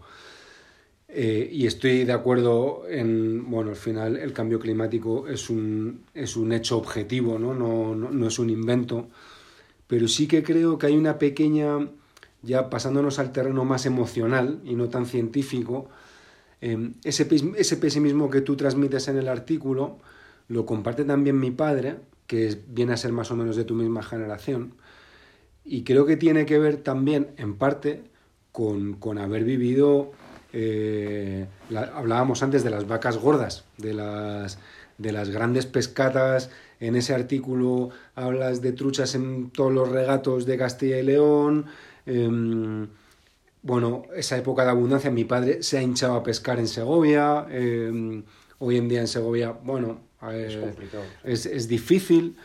Sin embargo, eh, la gente de mi generación em, hemos vivido una época de mucha más escasez. Entonces eso nos hace, como, como consecuencia de esa mayor protección y de esa captura y suelta impuesta ya en varios ríos de, la, de Castilla y León, y en base a la experiencia de cada uno, em, pues acoger como con, con, más optimismo esa recuperación que hay de determinados ríos. Otra cosa es que el panorama, el panorama general, yo sí que tengo la sensación de que los ríos que yo pesco, que son sobre todo en Palencia y León, y en mi caso, a mí me gustan los ríos más de alta montaña, por, por bueno, pues por, por, por cómo a mí me gusta la pesca, sí que tengo la sensación de que los ríos tienen más truchas y más grandes, ¿no? Pero, claro, yo pesco 15 días al año, entonces no, no, digamos que tengo una visión muy, muy, muy, muy limitada, pero sí que creo que tiene que ver que hay un cambio generacional, ¿no? Entre el que ha visto, y es lógico, ¿no? Entre, entre el que ha visto la abundancia, la pureza, eh, mucha menos contaminación, mucha menos desarrollo urbanístico, mucho menos, mucha menos industria, em, grandes nevadas, mucha más agua, a como de repente eso en 50 años el panorama es bien distinto, ¿no? que al final eso nos guste o no a las nuevas generaciones, eh, es así. Otra cosa es que seamos capaces de cuidar lo poco que queda virgen, la trucha salvaje, bueno, pues que eso poco que queda seamos capaces de cuidarlo pues para, para, para mm. mantenerlo, ¿no? Bueno, lo que comentas eh, coincido totalmente en el sentido de que lo entienden, lo entendemos mejor lo que dije yo en mi artículo, que es para que lo sepan la gente que nos escucha, una visión pesimista del futuro de la trucha. Es curioso, pero mm, la gente que lo apoyado totalmente son la gente de mi generación o mayores. Lo que estás diciendo. Pero es que además ha sido matemático ¿eh? y en cambio los jóvenes no están de acuerdo. Y posiblemente, seguramente, es por lo que tú dices, de que hemos conocido otra España, otros ríos, eh, yo hablaba mucho, yo en los ríos de España donde más truchas he pescado con diferencia, son unos regatos que ya ni existen, que había en la Castilla cerealista y que pasaban eh, un hilo de agua, ríos de, un metro y medio de anchura, de dos metros de anchura, no más, estaban llenos de truchas, de truchas grandes además, y, y pescabas, podías pescar muchísimo. Ríos como el Arandilla, el Gromejón, Rejas, el, río Franco, me acuerdo, en el, no sé, el, el, Urbel, en Burgos, el, no sé, el Ubierna, hay un montón de ríos de ese tipo que están muertos ahora, muertos porque son ríos tan pequeños que, que, bueno, que los, estos veranos de, de, sequía y tal los, los han matado. Entonces, curiosamente, eh, la gente que, que me entiende esa forma de pensar es la gente de mi generación o mayores. Me contaba mi hermano Germán, que es catedrático de, de prehistoria y de arqueología en Valladolid, que tiene un compañero eh, ilustrador de, de, temas eh, de prehistoria y demás en su departamento, que es súper pescador, y que le dijo, ¿qué razón tiene tu hermano? Y va, mayor también, una persona mayor. No, es, es claramente yo os diría, ah, efectivamente hay ríos ahora que están fenomenal y, que hay truchas muy grandes. Yo las truchas más grandes que he pescado en España las estoy pescando ahora, los últimos años. O sea, en época de mi padre no las sacaba tan grandes. Había muchas, podía sacar eso, sacar un cupo de 12, de 300 gramos. Ojo que ahora sacar 20 truchas de 300 gramos a truchas mm, en muy pocos sitios las vas a sacar, ¿eh? Y entonces sí. Y, pero, ¿qué es lo que ocurre ahora? Em, tú seguro que ya tienes tus contactos y te vas a pescar con, con tu guía de Fuentes Carrionas, como, como se llama. Que me, Carmelo. Carmelo, te vas con Carmelo y Carmelo sabe perfectamente los ríos y los rincones, pero no va ciegas. Dile a Carmelo que te lleve a Mave o a Lar del Rey, donde pescaba yo la tira. Te lo digo ahora mismo con los ojos cerrados, sin tener ni idea de cómo está Mave ni Lar del Rey a que probablemente te comes un rosco horroroso, no lo sé, ¿eh? no sé cómo está, pero que te lleve, por ejemplo, o al Ribera, otro río que pescaba yo, muchísimo afluente del Pisuerga, que desemboca en Cerveza de Pisuerga. Yo conocí el Ribera, yo, yo soy un apasionado de los mapas y tengo y tenía un mueble que ves aquí, soy, lo tengo lleno de mapas del ejército, otro mueble arriba lleno. Los compraba para descubrir ríos, tenía un dos caballos y me iba a explorarlos. Un día llegué al Ribera, cerca de Cervera de Pisuerga, en la desembocadura. Me cogí la caña de mosca seca, me metí, tenía 22 años, 21, y me acuerdo que nada más asomarme fue, o sea, ¡buah! 10 truchas grandes, grandes de 350 gramos, puestas en la superficie, totalmente en la superficie, puestas en la digo, ¡hala! ¡hala lo que hay aquí! No, no entres aquí que las espantas. Entonces voy a entrar por detrás de ellas para lanzarla voy a entrar por detrás, otras 10 truchas puestas, voy a entrar por detrás, otras 10. Estaba el río lleno de truchas grandes puestas. Ya empecé a pensar, digo, serán bogas de estas que hay en el Pisuerga enormes. Y, y me acuerdo que sin meterme en el agua hice un lance espantoso porque había maleza y no podía lanzar, que me cayó la mosca por detrás de la, de la cola de rata, o sea, fatal. Y aún así, del ruido que hizo la mosca al caer, una de las truchas se dio la vuelta, la agarró para, yo quería saber si eran boas o truchas, porque tantas ya decía, no pueden ser truchas. Y era una trucha, era una trucha.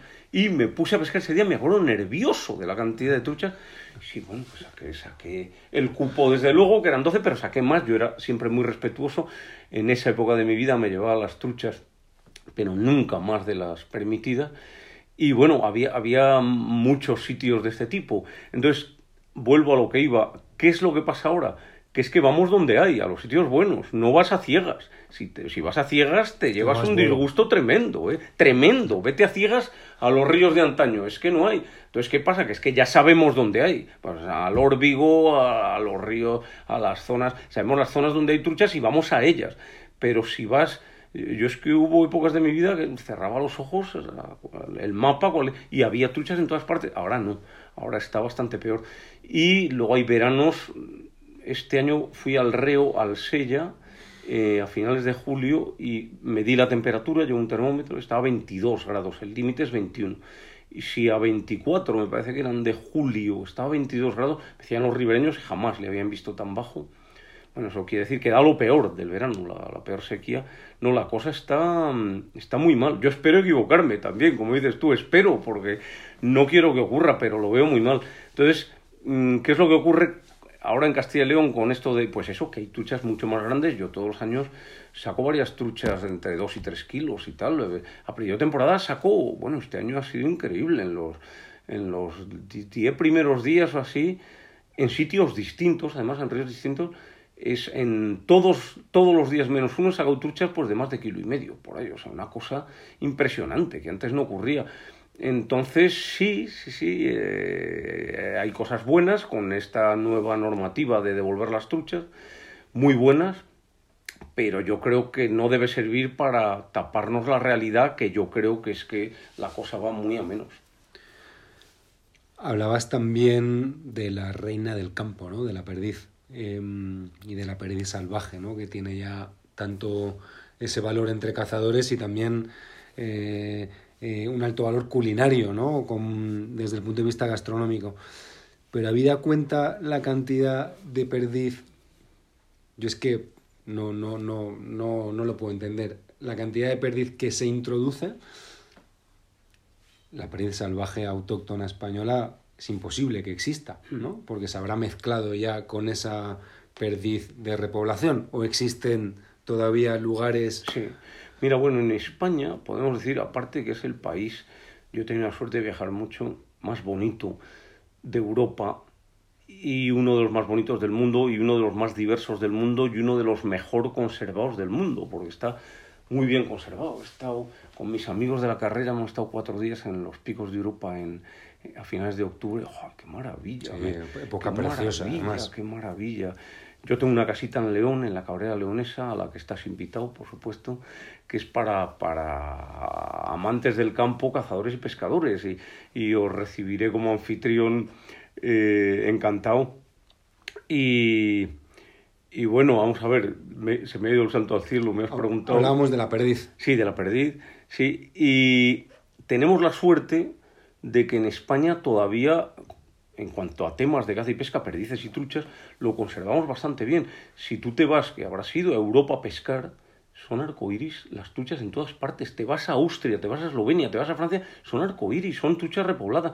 En España no hemos llegado al extremo ni mucho menos. Somos quizá más papistas que el Papa, porque se ha prohibido totalmente la trucha arcoíris. Yo tengo que dar una charla dentro de poco en AEMS, la Asociación Española de Pescadores de Mosca, que ha sido Premio Nacional de Medio Ambiente. Somos ecologistas puros. Y quizá les voy a sorprender a mis compañeros porque les voy a decir que yo creo que tiene que haber algunos cotos intensivos, algunos, para descargar un poco la afición a la pesca, para que nuestros hijos aprendan a pescar. es que si no, se van a acabar los pescadores. Yo no quiero que se acaben los pescadores porque creo que va a ser malo para la conservación. Es muy difícil. Porque un río sin pescadores es un río desprotegido. Porque somos al final los más interesados en conservar nuestras truchas, nuestros salmones, y es esencial que estemos ahí. Si no pescamos, si nuestros hijos no aprenden a pescar, se, van a acabar los pescadores. Yo no quiero, creo que, que es un peligro grande que se acaben los pescadores. ¿Cómo se aficionan nuestros hijos? En un sitio con truchas arcoíris. Entonces, yo daría los permisos justos para sitios sin valor ecológico, antiguas graveras, ríos, a lo mejor tramos muy bajos de ríos, mm, tramos que no sean sospechosos de tener truchas autóctonas. Entonces, protegería muchísimo la trucha autóctona, pero tendría unos cuantos cotos intensivos. Y de perdiz igual unos pocos. ¿Cuál es el problema de la perdiz? Que es que es grave. En, en toda Europa, igual que está lleno de truchas arcoíris, está lleno de, de, perdices de granja. Es que ya en Inglaterra hay, me sueltan 20 millones de faisanes al año, pero la administración inglesa por todo el país ya desde hace muchos años. En Francia ya son sueltas oficiales. Aquí no hemos llegado a ese extremo y estamos a tiempo de no llegar, pero ¿qué es lo que ocurre? Que en muchas, a muchas eh, administraciones autónomas les parece progreso el, tener cotos intensivos, lo apoyan, lo fomentan. Yo estaba en Castilla y León en el Consejo de Vedas y en el Consejo de Vedas somos un grupo de teóricos expertos a los que nos consultan las cosas. ¿Y queréis que el cupo de codornices debe bajarse este año? ¿Queréis que tal? Luego hacen lo que quieren porque somos un consejo consultivo, nos consultan. Pero hubo una cosa que no nos consultaron. De repente un día nos reunimos al Consejo y bueno, ha salido este decreto, ya le conocíamos porque había salido, había salido un decreto extraño que no sabíamos quién le había demandado ese decreto porque a ningún cazador nos gustaba, que era que cualquier coto, antes para que un coto se convierta en intensivo, es decir, puedan meter pérdidas de granja, tenía que pasar por un montón de requisitos. Tenía que tener un estudio de impacto ambiental. Ya eso lo pasaban pocos cotos y además cuesta dinero al señor del coto. Solo podía repoblar, en, me parece que era un 10% de la superficie, no podía repoblar cerca de, de las lindes para no contaminar. Era muy estricto y muy riguroso el poder. Entonces se había eliminado todos los requisitos para hacer coto intensivo, entonces el nuevo decreto decía que podía hacer coto intensivo quien quisiera. Solo tenía que estar dado de alta fiscalmente para cotizar el titular del coto. Entonces dijimos todos los cazadores del Consejo de... Pero ¿quién ha demandado esto? ¿Quién ha pedido esto? Los propios políticos, por presiones, eh, están, quieren convertir a España en un gallinero. O sea, ya no los cazadores. La mayor parte de los cazadores no queremos. Nos gustaría, como la trucha, que haya unos poquitos cotos intensivos que descarguen a veces la, no sé, la demanda de caza que hay de, mucha gente. Y eso vendría hasta bien, porque protegería las predios silvestres. Pues que hay unos cuantos cotos intensivos que que maten unas cuantas de granjas, se las traigan, se las coman y así la presa silvestre puede estar más tranquila y no, no, no la dan tanta caña. Y en la pesca me parece igual.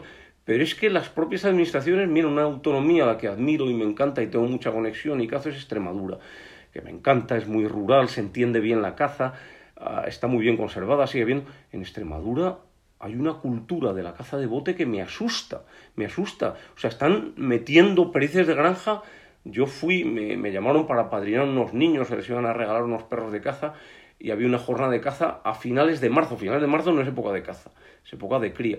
Y a finales de marzo, no, es que es un coto intensivo. Me acuerdo que fui al pueblo, quedamos a las 9 de la mañana, y vi unos cazadores que se metían en un bar. Digo, ah, pues será en ese bar, porque era un pueblo más grande de lo que yo me creía. Me metí en el bar pensando que era allí.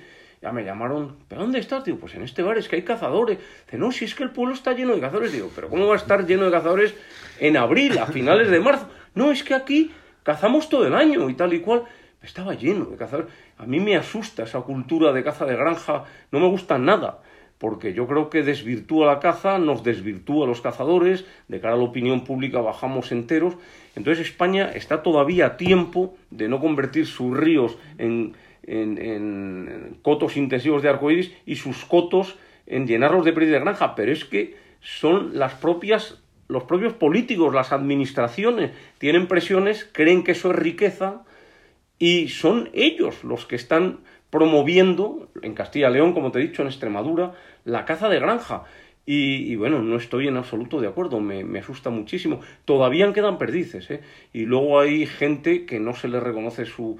Eh, gente con mucho dinero, gente muy conocida, eh, millonarios españoles, que siguen teniendo fincas que les cuestan muchísimo dinero, no las amortizan, porque son apasionados de la perdiz silvestre y siguen teniendo fincas con, con, miles y miles de perdices silvestres, pero vamos, que les cuestan una millonada porque, porque tienen que cuidarlas muchísimo, darlas de comer, mantener la finca, quitar los jabalíes, no sé qué, lo hacen por el capricho y cariño que tienen a, a esa especie. Y me da mucho miedo, ya te digo, lo que dices tú, que se... y el camino, el camino le llevamos, ¿eh? o sea, pero es no es por demanda de los cazadores, te lo garantizo. Es un movimiento que ha partido, bueno, mm, supongo que de los criadores de perdices y que, convencen a los políticos para que den esos pasos. Y son los, los propios políticos, las administraciones autónomas, las que quieren convertir su campo en un criadero de perdices de, granja. Yo creo también que hay una parte ahí un poco cultural, ¿no? Que, que, mm, que mm, la sociedad está acostumbrada ahora a, quiero cazar y quiero cazar todo el año, quiero pescar y quiero pescar todo el año, igual que quiero comprarme un jersey y Amazon me lo pone en casa en dos horas, o quiero comer calamares todo el año, quiero comer percebes todo el año, o sea, al final es un poco... Eh, no respetar los ciclos, ¿no? la sostenibilidad, sino decir, bueno, pues cazar, pues cazamos todo el año. ¿Y qué necesitamos? Pues metemos perdices, pues metemos perdices, ¿no? Para satisfacer un poco esa necesidad de inmediatez, ¿no? Y no respetar, bueno, pues los ciclos al final. Eh, la humanidad va rápido, pero, pero los animales son ajenos a, esa, a ese estrés, ¿no? Entonces, no respetar bueno, pues que hay sus épocas de cría, que hay sus épocas de caza, que igual que hay las igual que están las vedadas de, pesca, ¿no? Claro, claro, claro. En los siglos XVI, XVII, XVIII el cazador era un ser de un estatus social muy elevado porque era un experto en campo. Claro, se cazaba con ballestas, con arcos, y si no eras un hiperexperto en campo, en saber dónde está el jabalí, dónde va a salir, a qué hora tal, no te comías un clavel, o sea, no comías jabalí, no podías, eh, no podías comer ciervo, jabalí o conejos, tenías que ser un súper experto, por eso el cazador era un tío muy considerado y necesitaba ser un súper experto en el campo. Eh, y yo es lo que demando ahora, un, un, un, cazador, un pescador, tienen que ser expertos de campo. Entonces, los que cazan perdices de granja o ciervos en una finca de cada no necesitan ser expertos en nada, necesitan saber disparar y se acabó, y nada más. Entonces, hombre, es, es una caza y un, una pesca quizá también, pero una caza sobre todo mm, sin, sin prestigio ninguno y que además está condenada desde, desde un primer momento. Yo cazo ahora, yo he dejado la caza mayor casi completamente en mi etapa final, te iba a decir antes, pero me voy por las ramas, cazo mucho menos. Entonces salgo a la caza menor por mi perro y porque me gusta andar. Cuando salgo a caza menor ahora, voy a este coto algunos días y salgo a las perdices sin tirarla, como para engañar al perro. Digo, voy a engañar al perro dos horas y media, y así ando dos horas y medio y veo un poco que hay, y sin tirar las perdices. No tiro ninguna, el perro me... Hombre, tampoco tengo oportunidades porque hay tan pocas que... Pero el perro me mirará como diciendo... Y luego voy donde hay conejos, cazo uno o dos, y fenomenal. Y luego la caza mayor cazo con arco. Con arco es todo, es mucho más difícil cazo muy poco, por eso, porque es más difícil, pero tiene mucho más mérito y te hace mucha más ilusión. Entonces, por ejemplo, en muchos sitios pues, a los jabalíes les dan maíz y echan, entonces les tienes que esperar en un sitio. En León, donde yo tengo mi casa, a los jabalíes les puedes dar lo que quieras, que no van. No, van no entran a nada porque tienen mucha comida, son listos. Entonces me he tenido que hacer un especialista y saber, por ejemplo, que en, que en julio, junio, julio, finales de junio, a las cerezas silvestres les encanta los jabalíes y a los jabalíes grandes. Entonces en mi pueblo hay unos cuantos cerezos silvestres no les gusta igual todos, pero hay, hay unos concretamente que les entusiasma. Entonces me echo un puesto en un nogal a 6 metros de altura con el arco y me pongo allí y disfruto una barbaridad, porque además veo una cantidad de, animales, no sé, he pero para eso me he tenido que hacer un experto. Y cuando solo tiro a los machos grandes con el arco de jabalí, y todos los años solo mato a un macho grande. Y me hace mucha ilusión, muchísima ilusión, porque creo que es un, un animal trabajadísimo y es, digamos, el polo opuesto a la caza de granja, que lo que prima es la cantidad y, saber disparar, y disparar mucho. En fin, yo ya te digo que, que tampoco soy un talibán, o sea, que cuando hable a, mis compañeros de AM se van a quedar alucinados cuando les diga que creo que tiene que haber cotos intensivos de pescas, porque lo creo, y de caza también. Pero no pasarse, unos poquitos, que desahoguen la demanda que hay de caza y de pesca y que aprendan los niños a pescar unos poquitos y nada más. O sea, que el 90-80% del país en caza sea de caza salvaje, apostar por ella. Todavía podemos, hay países que ya no pueden, que no pueden, ni Inglaterra, ni, ni Francia, ni, ni Alemania prácticamente pueden, es, es, todo ya de bote, o sea, está generalizado. Y aquí todavía podemos, no cometamos el error de que ya le estamos cometiendo de llenar toda España de perices de gallinero. Tienes en un minúsculo pueblo de la Cabrera Leonesa una casita que es tu remanso de paz, ¿no? A la que has hecho es tu refugio, a la que has hecho ya referencia y a la que huyes cada vez que puedes, ¿no? De hecho, este viaje creo que retrasa, este, este encuentro creo que retrasa tu escapada a, tierras leonesas. Em, ¿Cómo es esta zona de León y cómo es tu relación con, con esas gentes? Pues una zona poco conocida, ¿no? Es una de las zonas más marginales que existen. De hecho, hay un libro escrito en los años 60 por un catedrático de letras que se titula Donde las urdes se llaman cabrera. En eh, ese libro compara la cabrera con las urdes, que era lo más pobre, pobre, pobre de España. Y es que es así. El libro, que es muy bueno, eh, le escribió un señor que se llama Ramón Carnicer y lo recomiendo Mm, relata en un mes, recorre parte de la cabrera a pie. Entonces te relata lo que ve, simplemente. Entonces ve unos pueblos pequeñísimos, miserables, donde la gente tiene bocio, tiene bultos en la garganta, mm, consecuencia de una mala alimentación, ve una endogamia brutal, o sea, los pueblos son, están todos emparentados entre sí, todos, y relata, describe una España pues, más miserable imposible, hasta el punto de que Franco eh, secuestra el libro y le prohíbe durante varias décadas. O sea, no admite que, que en su país pueda haber una miseria así. Y ahora ha vuelto a salir el libro y se vuelve a vender. Vamos, ahora, desde los años de la democracia ya se volvió a vender el libro y tal. Entonces nosotros, mm, no por esto, empezamos a ir buscando el dorado de la pesca, mis amigos del bachillerato y yo, cuando tuvimos el primer dos caballos, pues nos íbamos cuanto más lejos mejor, intentando, ya entonces no era todo maravilloso, como cree la gente de que todo estaba lleno de truchas y de codornices. Eso nunca ha sido verdad. O sea, siempre ha sido difícil pescar truchas y cazar codornices. Eh, la gente ahora se cree, los jóvenes, ibas cada 50 codornices, que va yo 50 codornices, cazado una vez en mi vida. Y llevo cazando desde que era adolescente codornices. Entonces no, no era así tampoco. Y buscando los grandes sitios de pesca, pues nos contaban y fuimos hasta la Cabrera. La Cabrera tenías que hacer los últimos 80 o 90 kilómetros por caminos de tierra, todo, eran, no estaban asfaltados. Un montón, de tiempo, ¿no? Eh, había dos ríos, hay dos ríos, el Valle de Leria, que es la Cabrera Alta, y el Valle del Cabrera, más abrupto, más agreste, la Cabrera Baja. Entonces empezamos ahí y nos enamoramos de la Cabrera, ¿no? Pescábamos bien, pero bueno, ojo, era muy caprichoso el río Cabrera, o sea, a mi padre le llevé, en, tardábamos en coche cuatro horas por ahí, le llevé una apertura, que venía el río perfecto, la apertura, y fuimos un cuñado mío, un amigo mío, mi padre, cinco pescadores, y no pescamos nada. A las 6 de la, de la tarde un amigo mío sacó una trucha y venía el río perfecto. De eso, y además sabíamos que había mucha trucha. No pescamos nada. O sea que, que el pescar siempre ha sido, que nunca ha sido un chollo. No, no. Y, y, nos enamoramos del sitio y estuvimos 10 o 15 años yendo. Luego yo lo dejé un poco y un señor de la zona me volvió a tentar con temas de caza, cuando empezaba a ver caza mayor y tal. Entonces me aficioné, volví esta vez más cazando que pescando, una zona que se ha llenado, bueno, de corzos siempre hubo, pero de jabalís, de jabalíes, ahora de ciervos, hay mucho ciervo, mucho, pues un problema, la, caza es necesaria ahí porque si no los ciervos, bueno, los ciervos tienen sarna, ya tengo muchas cámaras trampas que me gusta para fotografiar animales, ver qué pasa alrededor de mi casa y veo que los ciervos tienen sarna. ¿Por qué? Porque hay una densidad tan alta que es que hay que controlarla. Y yo con el arco, por ejemplo, pues no, no eh, cazo algún jabalí, pero no, no valgo para controlar la densidad porque cazo muy poco y tal.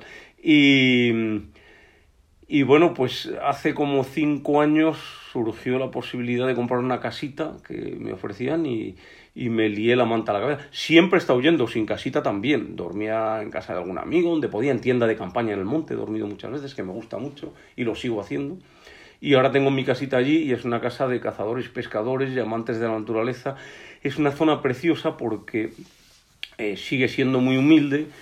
Desde un punto de vista naturalístico es la bomba, es la bomba, es preciosa, hay picos de dos mil y pico metros, muy parecida a la cordillera cantábrica, aunque está al sur de Ponferrada y enlaza con eh, el Sanabria, los altos de Sanabria, que tienen dos mil y pico metros.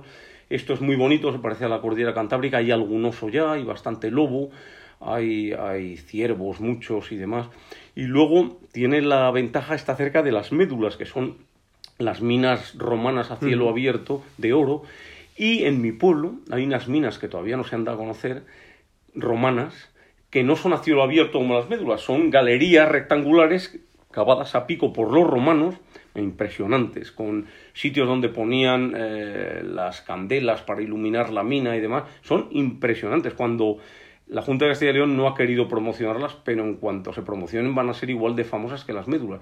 Y están todas las laderas llenas de calzadas romanas y acueductos que hicieron los romanos para llevar agua a decenas y decenas de kilómetros hasta las médulas, para lavar eh, la tierra de las médulas. Entonces es curioso porque yo paseo y ando y, y, rececho a veces y voy con el arco por las calzadas romanas. O sea, sigue siendo el medio de comunicación las calzadas que hicieron los romanos. Cuando llevo a muchos amigos no a cazar ni a pescar, les llevo a ver las calzadas romanas, las minas romanas y les, les apasiona. Es un sitio muy bonito, así que estás invitado para ir cuando quieras. Eh, tiene una amenaza encima terrible. Hay ocho proyectos de parques eólicos eh, inminentes para desarrollar allí. Y bueno, pues la verdad es que la gente está muy asustada, ¿no? Yo, eh, en principio, no sabía qué postura tomar entre estos parques eólicos, pero porque, no sé, tú sabes que esa gente ha vivido miserablemente toda la vida, pues piensas ahora que les llega un recurso económico interesante, va a venir el señorito de la ciudad, yo en este caso, a decirles que no quieres parques. Pero me he dado cuenta que no quiere parques nadie. O sea, el 90% de la gente de los pueblos, por no decirte el 100, yo es que no conozco, me dicen que los hay, pero yo no conozco a nadie que esté a favor de los parques. Hombre, hay algunos alcaldes de municipios o presidentes de juntas vecinales que parece ser que sí que quieren por el dinero que van a dejar y tal. Pero el 90% de la gente no quiere y hay una plataforma activa en la que yo participo también, bueno, pues estamos en contra de que, de es que lo van a machacar, lo van a llenar de pistas forestales, van y hay un patrimonio cultural, toda la huella romana que es espectacular, espectacular y natural, toda la naturaleza que hay allí, que hay que hay oso, lobo, eh, eh, no sé, hay, hay bosques de, de, tejos, de, de, todo, ¿no? Robledales, un sitio maravilloso, águilas reales, pardices, pardillas, hay de todo, vamos y no sé, sería un crimen cargártelo poniendo parques eólicos allí. O sea, los parques eólicos entiendo el beneficio económico y, y bueno, de, en aras a la sostenibilidad, pero la realidad es que desde el punto de vista nada más que paisajístico sí. y el impacto en la, en, en la fauna y en la flora sí. es evidente. Entonces yo sería es una pena lugares bien conservados cargártelos. Otra cosa es una zona que no tenga ningún valor paisajístico, eh, bueno, que se destine a ello, pero mm, recuerdo en Costa de la Muerte, em, cerca de Cabo Vilán, que es una costa de Galicia preciosa, como de repente eh, miras hacia el mar, vas, eh, vas dirigiendo tu mirada hacia, la hacia tierra y de repente te encuentras en una, en, un, en una de las costas más salvajes que tiene España y que afortunadamente hoy todavía es, todavía es bastante virgen, pues un, montón de, de, molinos de viento ahí girando, ¿no? Entonces yo la verdad que en eso es verdad el, el, el beneficio económico que dejan en la zona. Es muy pequeño. ¿eh? puestos de trabajo cero, ninguno. se mantienen puestos de trabajo cero solos, y, y, beneficio económico, eh, por lo menos las cantidades que hablaban el ayuntamiento de mi pueblo al que yo pago para el coto de caza, pues que es un arrendamiento como el del coto de caza, pagan más o menos, o los pastos que pagan los ganaderos. No va mucho más allá. O sea, en este caso es, ningún puesto de trabajo con las pistas forestales te lo van a machacar en la cabrera. Una de las grandezas es que no hay pistas forestales. El otro día, este año, ayudé a la Guardia Civil a socorrer, al final la sacaron una señora con helicóptero, una caminante, una senderista que se llama ahora, que iba a ver las minas. Va mucho, afortunadamente, a mí me gusta que la gente quiera la naturaleza y la forma de quererla es visitarla y conocerla. Entonces va mucha gente a conocer las minas romanas y las calzadas a, mi pueblo porque es un sitio espectacular y, una señora se rompió la rodilla y la y claro no había manera de sacarla porque no hay pistas es que no hay ese pero es una de las cosas que que, que, que, nos gusta a nosotros, que, que sea salvaje, salvaje.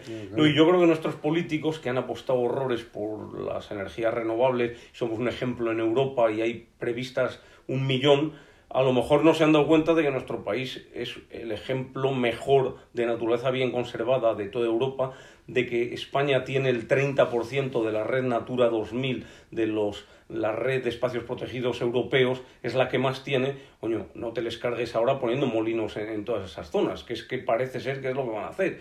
O sea, si tienes la naturaleza más privilegiada, ahora no quieras ser el primero poniendo energías renovables y cargándote la naturaleza privilegiada que tiene, que van camino de ellos. En la Cabrera, en la zona mía, es lo que está pasando. Es un sitio increíble, o sea, que da para parque natural o nacional. Y además con patrimonio cultural, ya te digo, todo lo de los romanos, es que es impresionante. Tú ves las laderas y los caminos que hay siguen siendo romanos, o sea, no son actuales, son, son las calzadas romanas que hay, están perfectamente hechas, muchas muy bien conservadas eh, zonas que han horadado, eh, zonas de, a lo mejor 50, 60 metros, la peña va por un túnel de roca, es impresionante, impresionante. Mi sensación es que en, en España las grandes alturas em, se han llenado de turismo, ¿no? Picos de Europa, Pirineos, también, también en Granada, la Sierra de Guadarrama en Madrid, pero creo que hay una media montaña como la Cabrera o como o como puede ser la Culebra, o como puede ser Gredos, o como puede ser la montaña palentina, igual no tan, o, como, o incluso en Guadalajara también, hay una media montaña más discreta, igual no tan espectacular como, como puede ser el Naranjo de Bulnes, ¿no? o como puede ser el Aneto, que mm. son espectaculares, pero donde esa España salvaje Em, que nos gusta, a, los que, a los que huimos de las pistas y de, los, y de las grandes empresas de turismo y de las zonas con muchos alojamientos, es donde están los, los verdaderos tesoros. Tú como buen conocedor de España, ¿qué paraje para ti es, además de la Cabrera que ya nos has contado, em, qué paraje es el que consideras más salvaje, más agreste, eh, más desconocido. Vamos a aprovechar que nos escucha poca gente en este podcast para... Vamos a ver, me encanta que me digas eso porque yo creo que es algo de lo que se habla poco. Mira, a mí España me parece espectacular. Es un país espectacular en cuanto a naturaleza. Yo no puedo evitar, como biólogo que soy, amante del campo, juzgar los sitios alrededor por su naturaleza. Lo hago muchas veces. Quizás sea un error, quizás sea un error. Por ejemplo, te voy a poner Portugal. Portugal me entusiasma, me entusiasman las ciudades, me entusiasma la cultura portuguesa, me gustan los portugueses, me encanta la cocina portuguesa, la costa portuguesa, voy con frecuencia a Portugal. Pero Portugal tiene una naturaleza que desde mi punto de vista, que me perdonen los portugueses, es, muy floja. O sea, comparado a España es, es es, es, es, bastante flojita, flojita, pero muy, muy, muy. O sea, hay una diferencia como del agua al vino. O sea, la de España es espectacular. Pero además, con el abandono rural y que se han regenerado muchos bosques, ahora es más espectacular todavía. Entonces, quizá tenemos ese problema, que es tan atractiva, tan bonita. Hay rincones, me haces una pregunta que no te voy a saber contestar. Porque, pues no puedes elegir. no, no, es que, mira, Gredos es un espectáculo, por ejemplo, en el sistema central, un espectáculo. Gredos es lo que tenía que haber sido el Parque Nacional, no el de Guadarrama. Gredos es mm, naturalísticamente más valioso, creo yo, que el Guadarrama. Eh, en, en la cordillera cantábrica es un espectáculo. Zamora también, lo que dices tú, la culebra, y la culebra no conserva los mejores bosques que hay, es mejor la Carballeda, por ejemplo, que, que he cazado allí en el, norte de la Culebra, eh, que linda con Sanabria es más espectacular que la Culebra. La provincia de León es, es, el no va más, es la bomba, es uno de los rincones mundiales más impresionantes. Eh, la Cabrera, toda la cordillera cantábrica, empezando por Ancares, eh, no sé, Riaño, Mampodre, eh, no sé, Fuentes Carrionas. he estado hace poco, como te decía, en los picos de Europa con mis amigos. ¡Qué espectáculo! Dios mío, Dios mío. paramos a mirar un día muy ventoso, me, me hice como un... Eh, con los prismáticos, porque íbamos a ver bichos nada más, ni a cazar ni a pescar. Y, y me, un día de mucho viento me hundí en unas peñas, me hice como un nido para que no me, me diera el frío y empecé a ver con los prismáticos una cosa blanca, ¿qué es eso? Y. Era un quebrantahuesos adulto posado a 150 metros de mí. No les había visto nunca, sé que había en los picos ya porque les reintrodujeron, pero preciosos. Estuve un rato viéndolos, bueno, un, y me impresionaron los picos en otoño, me impresionaron. Estuvimos en Posada de Valdeón, en, en un montón de sitios, me impresionaron. Pero bueno, el Pirineo también es, es espectacular, o sea, es espectacular eh, yo he cazado hace años en Aneto, me acuerdo, en la localidad de Aneto, y en el Aneto, y tiene una zona, no, que era, yo no soy escalador y tengo vértigo, que lo he pasado, he ido a cazar sarrios y me dejaban solo y lo he pasado mal, o sea, era unas paredes, pero unas paredes, eso, eso sí que salta montaña, pero que... Es cosa seria el que, cosa, Esa zona de Aneto, esa concretamente, eh, que no desmerece nada al Himalaya, y a los Alpes, por supuesto, pero nada, es yo, yo lo pasé mal, ahí me tuvieron que ayudar una vez porque ni para adelante ni para atrás, o sea, porque, no, y los rebecos, los sarrios, les veías en unos sitios que no me, me tranquilizaban y uno digo, Juan, no, no, no, no, no te calientes, no, ahí no puedes entrar, o sea, ahí te vas a matar si entras, ¿no? Y bonito, una belleza, me acuerdo que me quedé dormido, me levantaba al amanecer, daba una vuelta grande, no cazaba nada la mayor parte de las veces, o vamos, cuando iba a ir a cazar un rebeco, si le cazaba ya terminaba, pero a lo mejor estaba dos días, no cazaba nada y me acuerdo que me quedé dormido al solito porque pasé frío al amanecer en otoño y me quedé al solito ahí a, dos mil y pico metros dormido y cuando me desperté abrí los ojos y tenía dos buitres posados a, ocho metros por ahí que debieron pensar que con un poco de suerte tenía de haber muerto allí. sí, sí. Y, pero bueno, eso te estoy hablando del norte de España, pero es que el sur es espectacular, Granada, Sierra Morena, el, hay un corredor forestal impresionante que une eh, las provincias de Soria, Guadalajara, Teruel, Castellón, que llega hasta el Mediterráneo. Es un corredor por el que ya se han extendido los corzos y creo que con un poco de suerte lo harán los lobos también. Hay un corredor ahí de montaña y forestal impresionante. España, España es la leche, es la leche, es un sitio que no tiene parangón. Te lo comparaba con Portugal, es que es la comparación ideal. O sea, igual que estoy enamorado de muchas cosas de Portugal, pues creo que es una naturaleza es que no se puede comparar, no tiene nada que ver, nada que ver. Y, y bueno, no sé si he contestado a tu pregunta, me preguntas por un sitio concreto. Mejor, me has dicho, me has dicho muchos más, mucho mejor. Eh, documentándome para esta charla he leído un artículo tuyo en el que te autodefines como hiperactivo y me ha hecho gracia eh, porque dices que en tu garaje hay kayaks, bicicletas, raquetas de tenis, tiendas de campaña y equipos de pesca. Todo lo que un enfermo mental cree que puede disfrutar en una sola vida. Efectivamente. Eh, yo en mi casa tengo un armario en el sótano que viene a ser algo parecido, así que me veo seriamente reflejado. ¿Debo preocuparme o debo alegrarme? Yo creo que debes alegrarte. Yo creo que, que el ser hiperactivo, el tener muchas metas, muchas ilusiones, muchos objetivos, eh, yo a mi edad, 66 años, los sigo teniendo. Los sigo teniendo y me asustaría el día que no los tenga. Me prejubilé sin saber exactamente lo que hacía porque yo quería seguir activo, pero bueno, lo cuento aquí, mi equipo me iba quedando sin especialistas poco a poco y se iba Ángel, uno de los mejores eh, personas de mi equipo, una de las mejores con diferencia, y eh, Ángel, que sabía mucho de temas laborales y tal, y tenía 56 años por ahí, me reuní con él, digo, Ángel, por Dios, no te vayas, es que al final nos vamos a quedar gente, eh, ya muy pocos cazadores y pescadores y tal y cual, y no solo no le convencí, sino que me convenció él a mí que lo que tenía que hacer era jubilarme. Entonces me jubilé, fue un paso extraño porque, porque yo me siento activísimo y con y no, bueno, no he cambiado nada desde que me he jubilado, sigo haciendo 20.000 cosas, es más, digo que hago lo que hacía antes ganando dinero, ahora lo hago perdiendo dinero, porque sigo escribiendo, dando charlas, haciendo artículos, presentaciones, yendo a montones de sitios, cazando, pescando, viajando, yéndome a la Cabrera, yéndome fuera de España. Este año estoy ahora tramitando irme a pescar el salmón a, a Quebec, a Península Gaspé, que se puede entrar en sorteo, en sorteos como los de España, y hay unos ríos los más bonitos del mundo de salmón, sin duda ninguna. Y bueno, sigo activísimo, sigo hiperactivo, sigo planeando ayuna para, para el otoño que viene en Baja California con kayaks, con, con mi familia y mis amigos, hacemos eh, excursiones en kayaks muy bonitas, hemos hecho a un montón de sitios, a, Groenlandia, pero excursiones serias, ¿eh? estamos 10 días perdidos eh, comiendo, viviendo solo en los kayaks, desplazándonos, comiéndonos lo que pescamos, muchas veces bacalaos en, en Groenlandia, o en, en, Baja California, por ejemplo, en el Mar de Cortés, pues, pues meritos y bichos de mar. En Arabia hemos estado haciendo fiordos en Arabia y tal con kayaks también. Hemos descendido el, el Duero desde Salamanca hasta Oporto, muy bonito en kayaks, todo.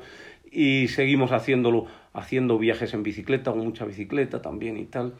Y creo que es mejor ser enfermo mental e hiperactivo que, que dejar de tener ilusiones. Estamos completamente de acuerdo. Es más, te, te, comento una cosa que lo sepan nuestros oyentes. Cuando me ha dicho de hacerlo en mi casa, digo, joder, le voy a tener que llevar donde trabajo yo, que no cabes de la cantidad de trastos que tengo. Y, y, era lo que me preocupaba. Tengo tantísimas cosas. Digo, se va a quedar este hombre. Y no. he pedido permiso a mi mujer para que nos dejara estar en el cuarto de estar. para terminar, eh, siempre pregunto a mis invitados y hay un patrón común en la respuesta, pero no te, lo, no te lo voy a contar, te lo cuento después. Siempre pregunto a mis invitados si son optimistas o pesimistas de cara al futuro del planeta desde el punto de vista de naturaleza, ecología. ¿Cómo te posicionas, cómo te posicionas tú en este sentido? ¿Hay, esperanza o, o no? Yo me considero una persona más bien optimista en general. Seguro que lo soy seguro eso, lo que hablábamos antes, un tío con tantas ilusiones y objetivos tiene que ser optimista siempre. De todas maneras, claro, la naturaleza va un poco acorde al estado del planeta en general y al estado de la población humana y las situaciones políticas. Creo que hemos llegado a un momento de, de tal superpoblación en el mundo que va a dar lugar a muchos problemas, como está ocurriendo ahora, la guerra de Ucrania, todo eso no, no es una casualidad, son consecuencias de que somos demasiados y de que... Y mmm, la verdad es que no me atrae nada el futuro que esperan mis hijos o nietos, nada, no soy nada optimista en ese sentido, en, cuanto a la vida política y social de las poblaciones que quedan. Eh, no me extrañaría mmm, que tenga que haber alguna, no sé si llamarlo catástrofe o qué, algún suceso catastrófico seguramente, pues, pues una guerra nuclear, un, algo que eh, equilibre un poco la demografía que hay ahora, que, que, que, a lo mejor disminuya un poco, la, porque es la única manera que veo de que, de que se equilibren las poblaciones y de que, por tanto, la naturaleza también esté en equilibrio, ¿no? O sea, lo veo, lo veo, lo veo complicado.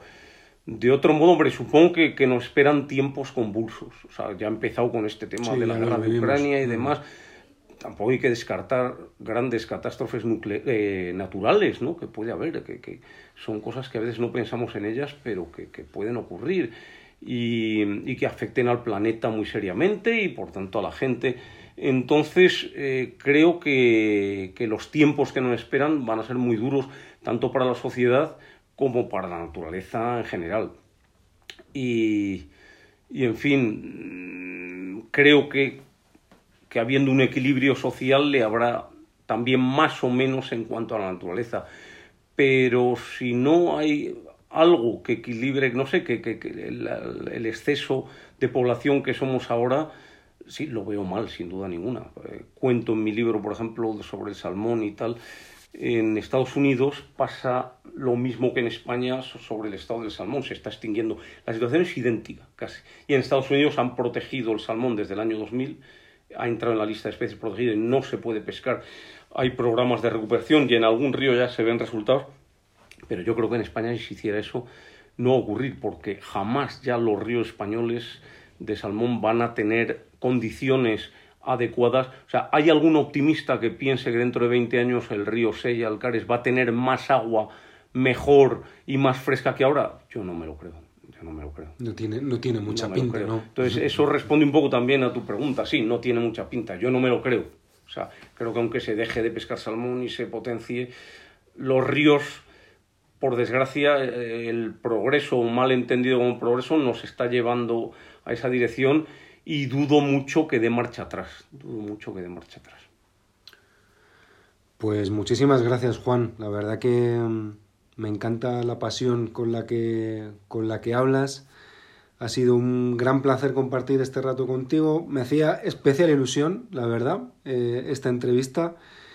Eh, y gracias por, por tu generosidad, por, por, por, tu tiempo y por, y por acogerme en tu casa. Queda pendiente, queda pendiente otro episodio en la Cabrera. Junto al río y he de decirte que esa invitación en la Cabrera, yo esa invitación la tengo ya anotada eh, y espero que en cuanto que se abra la temporada podamos, podamos tener ese rato juntos si no hay segundo episodio del podcast, nos dedicaremos a las truchas, que será todavía eh, mucho más divertido. A rincones de río, de esos que dirás, este no le ha pisado ninguna persona y probablemente sean así, por desgracia, con poca trucha. Bueno, si, si al final las truchas son una excusa y con que yo me conformo, como soy un, soy un pescador muy apasionado, pero, pero muy malo. Entonces me conformo con tener ahí cierta expectativa. No, no necesito ni que haya mucha densidad ni grandes truchas, ¿no? Simplemente con, con, pasar un rato entretenido y que de vez en cuando alguna me suba a la mosca, me doy, me doy por satisfecho. Hasta aquí este nuevo episodio del podcast. Eh, como siempre, gracias también a todas las personas que están al otro lado. No escatiméis en comentarios ni dejéis de compartir el episodio si os ha gustado y porque así le daréis difusión y llegará a más gente. Ya sabéis que el podcast está en mi web, pacomarinfoto.com, en Spotify, en Apple Podcast, en Evox y en Google Podcast. Así que nada, nos vemos en el siguiente episodio. Un abrazo a todos.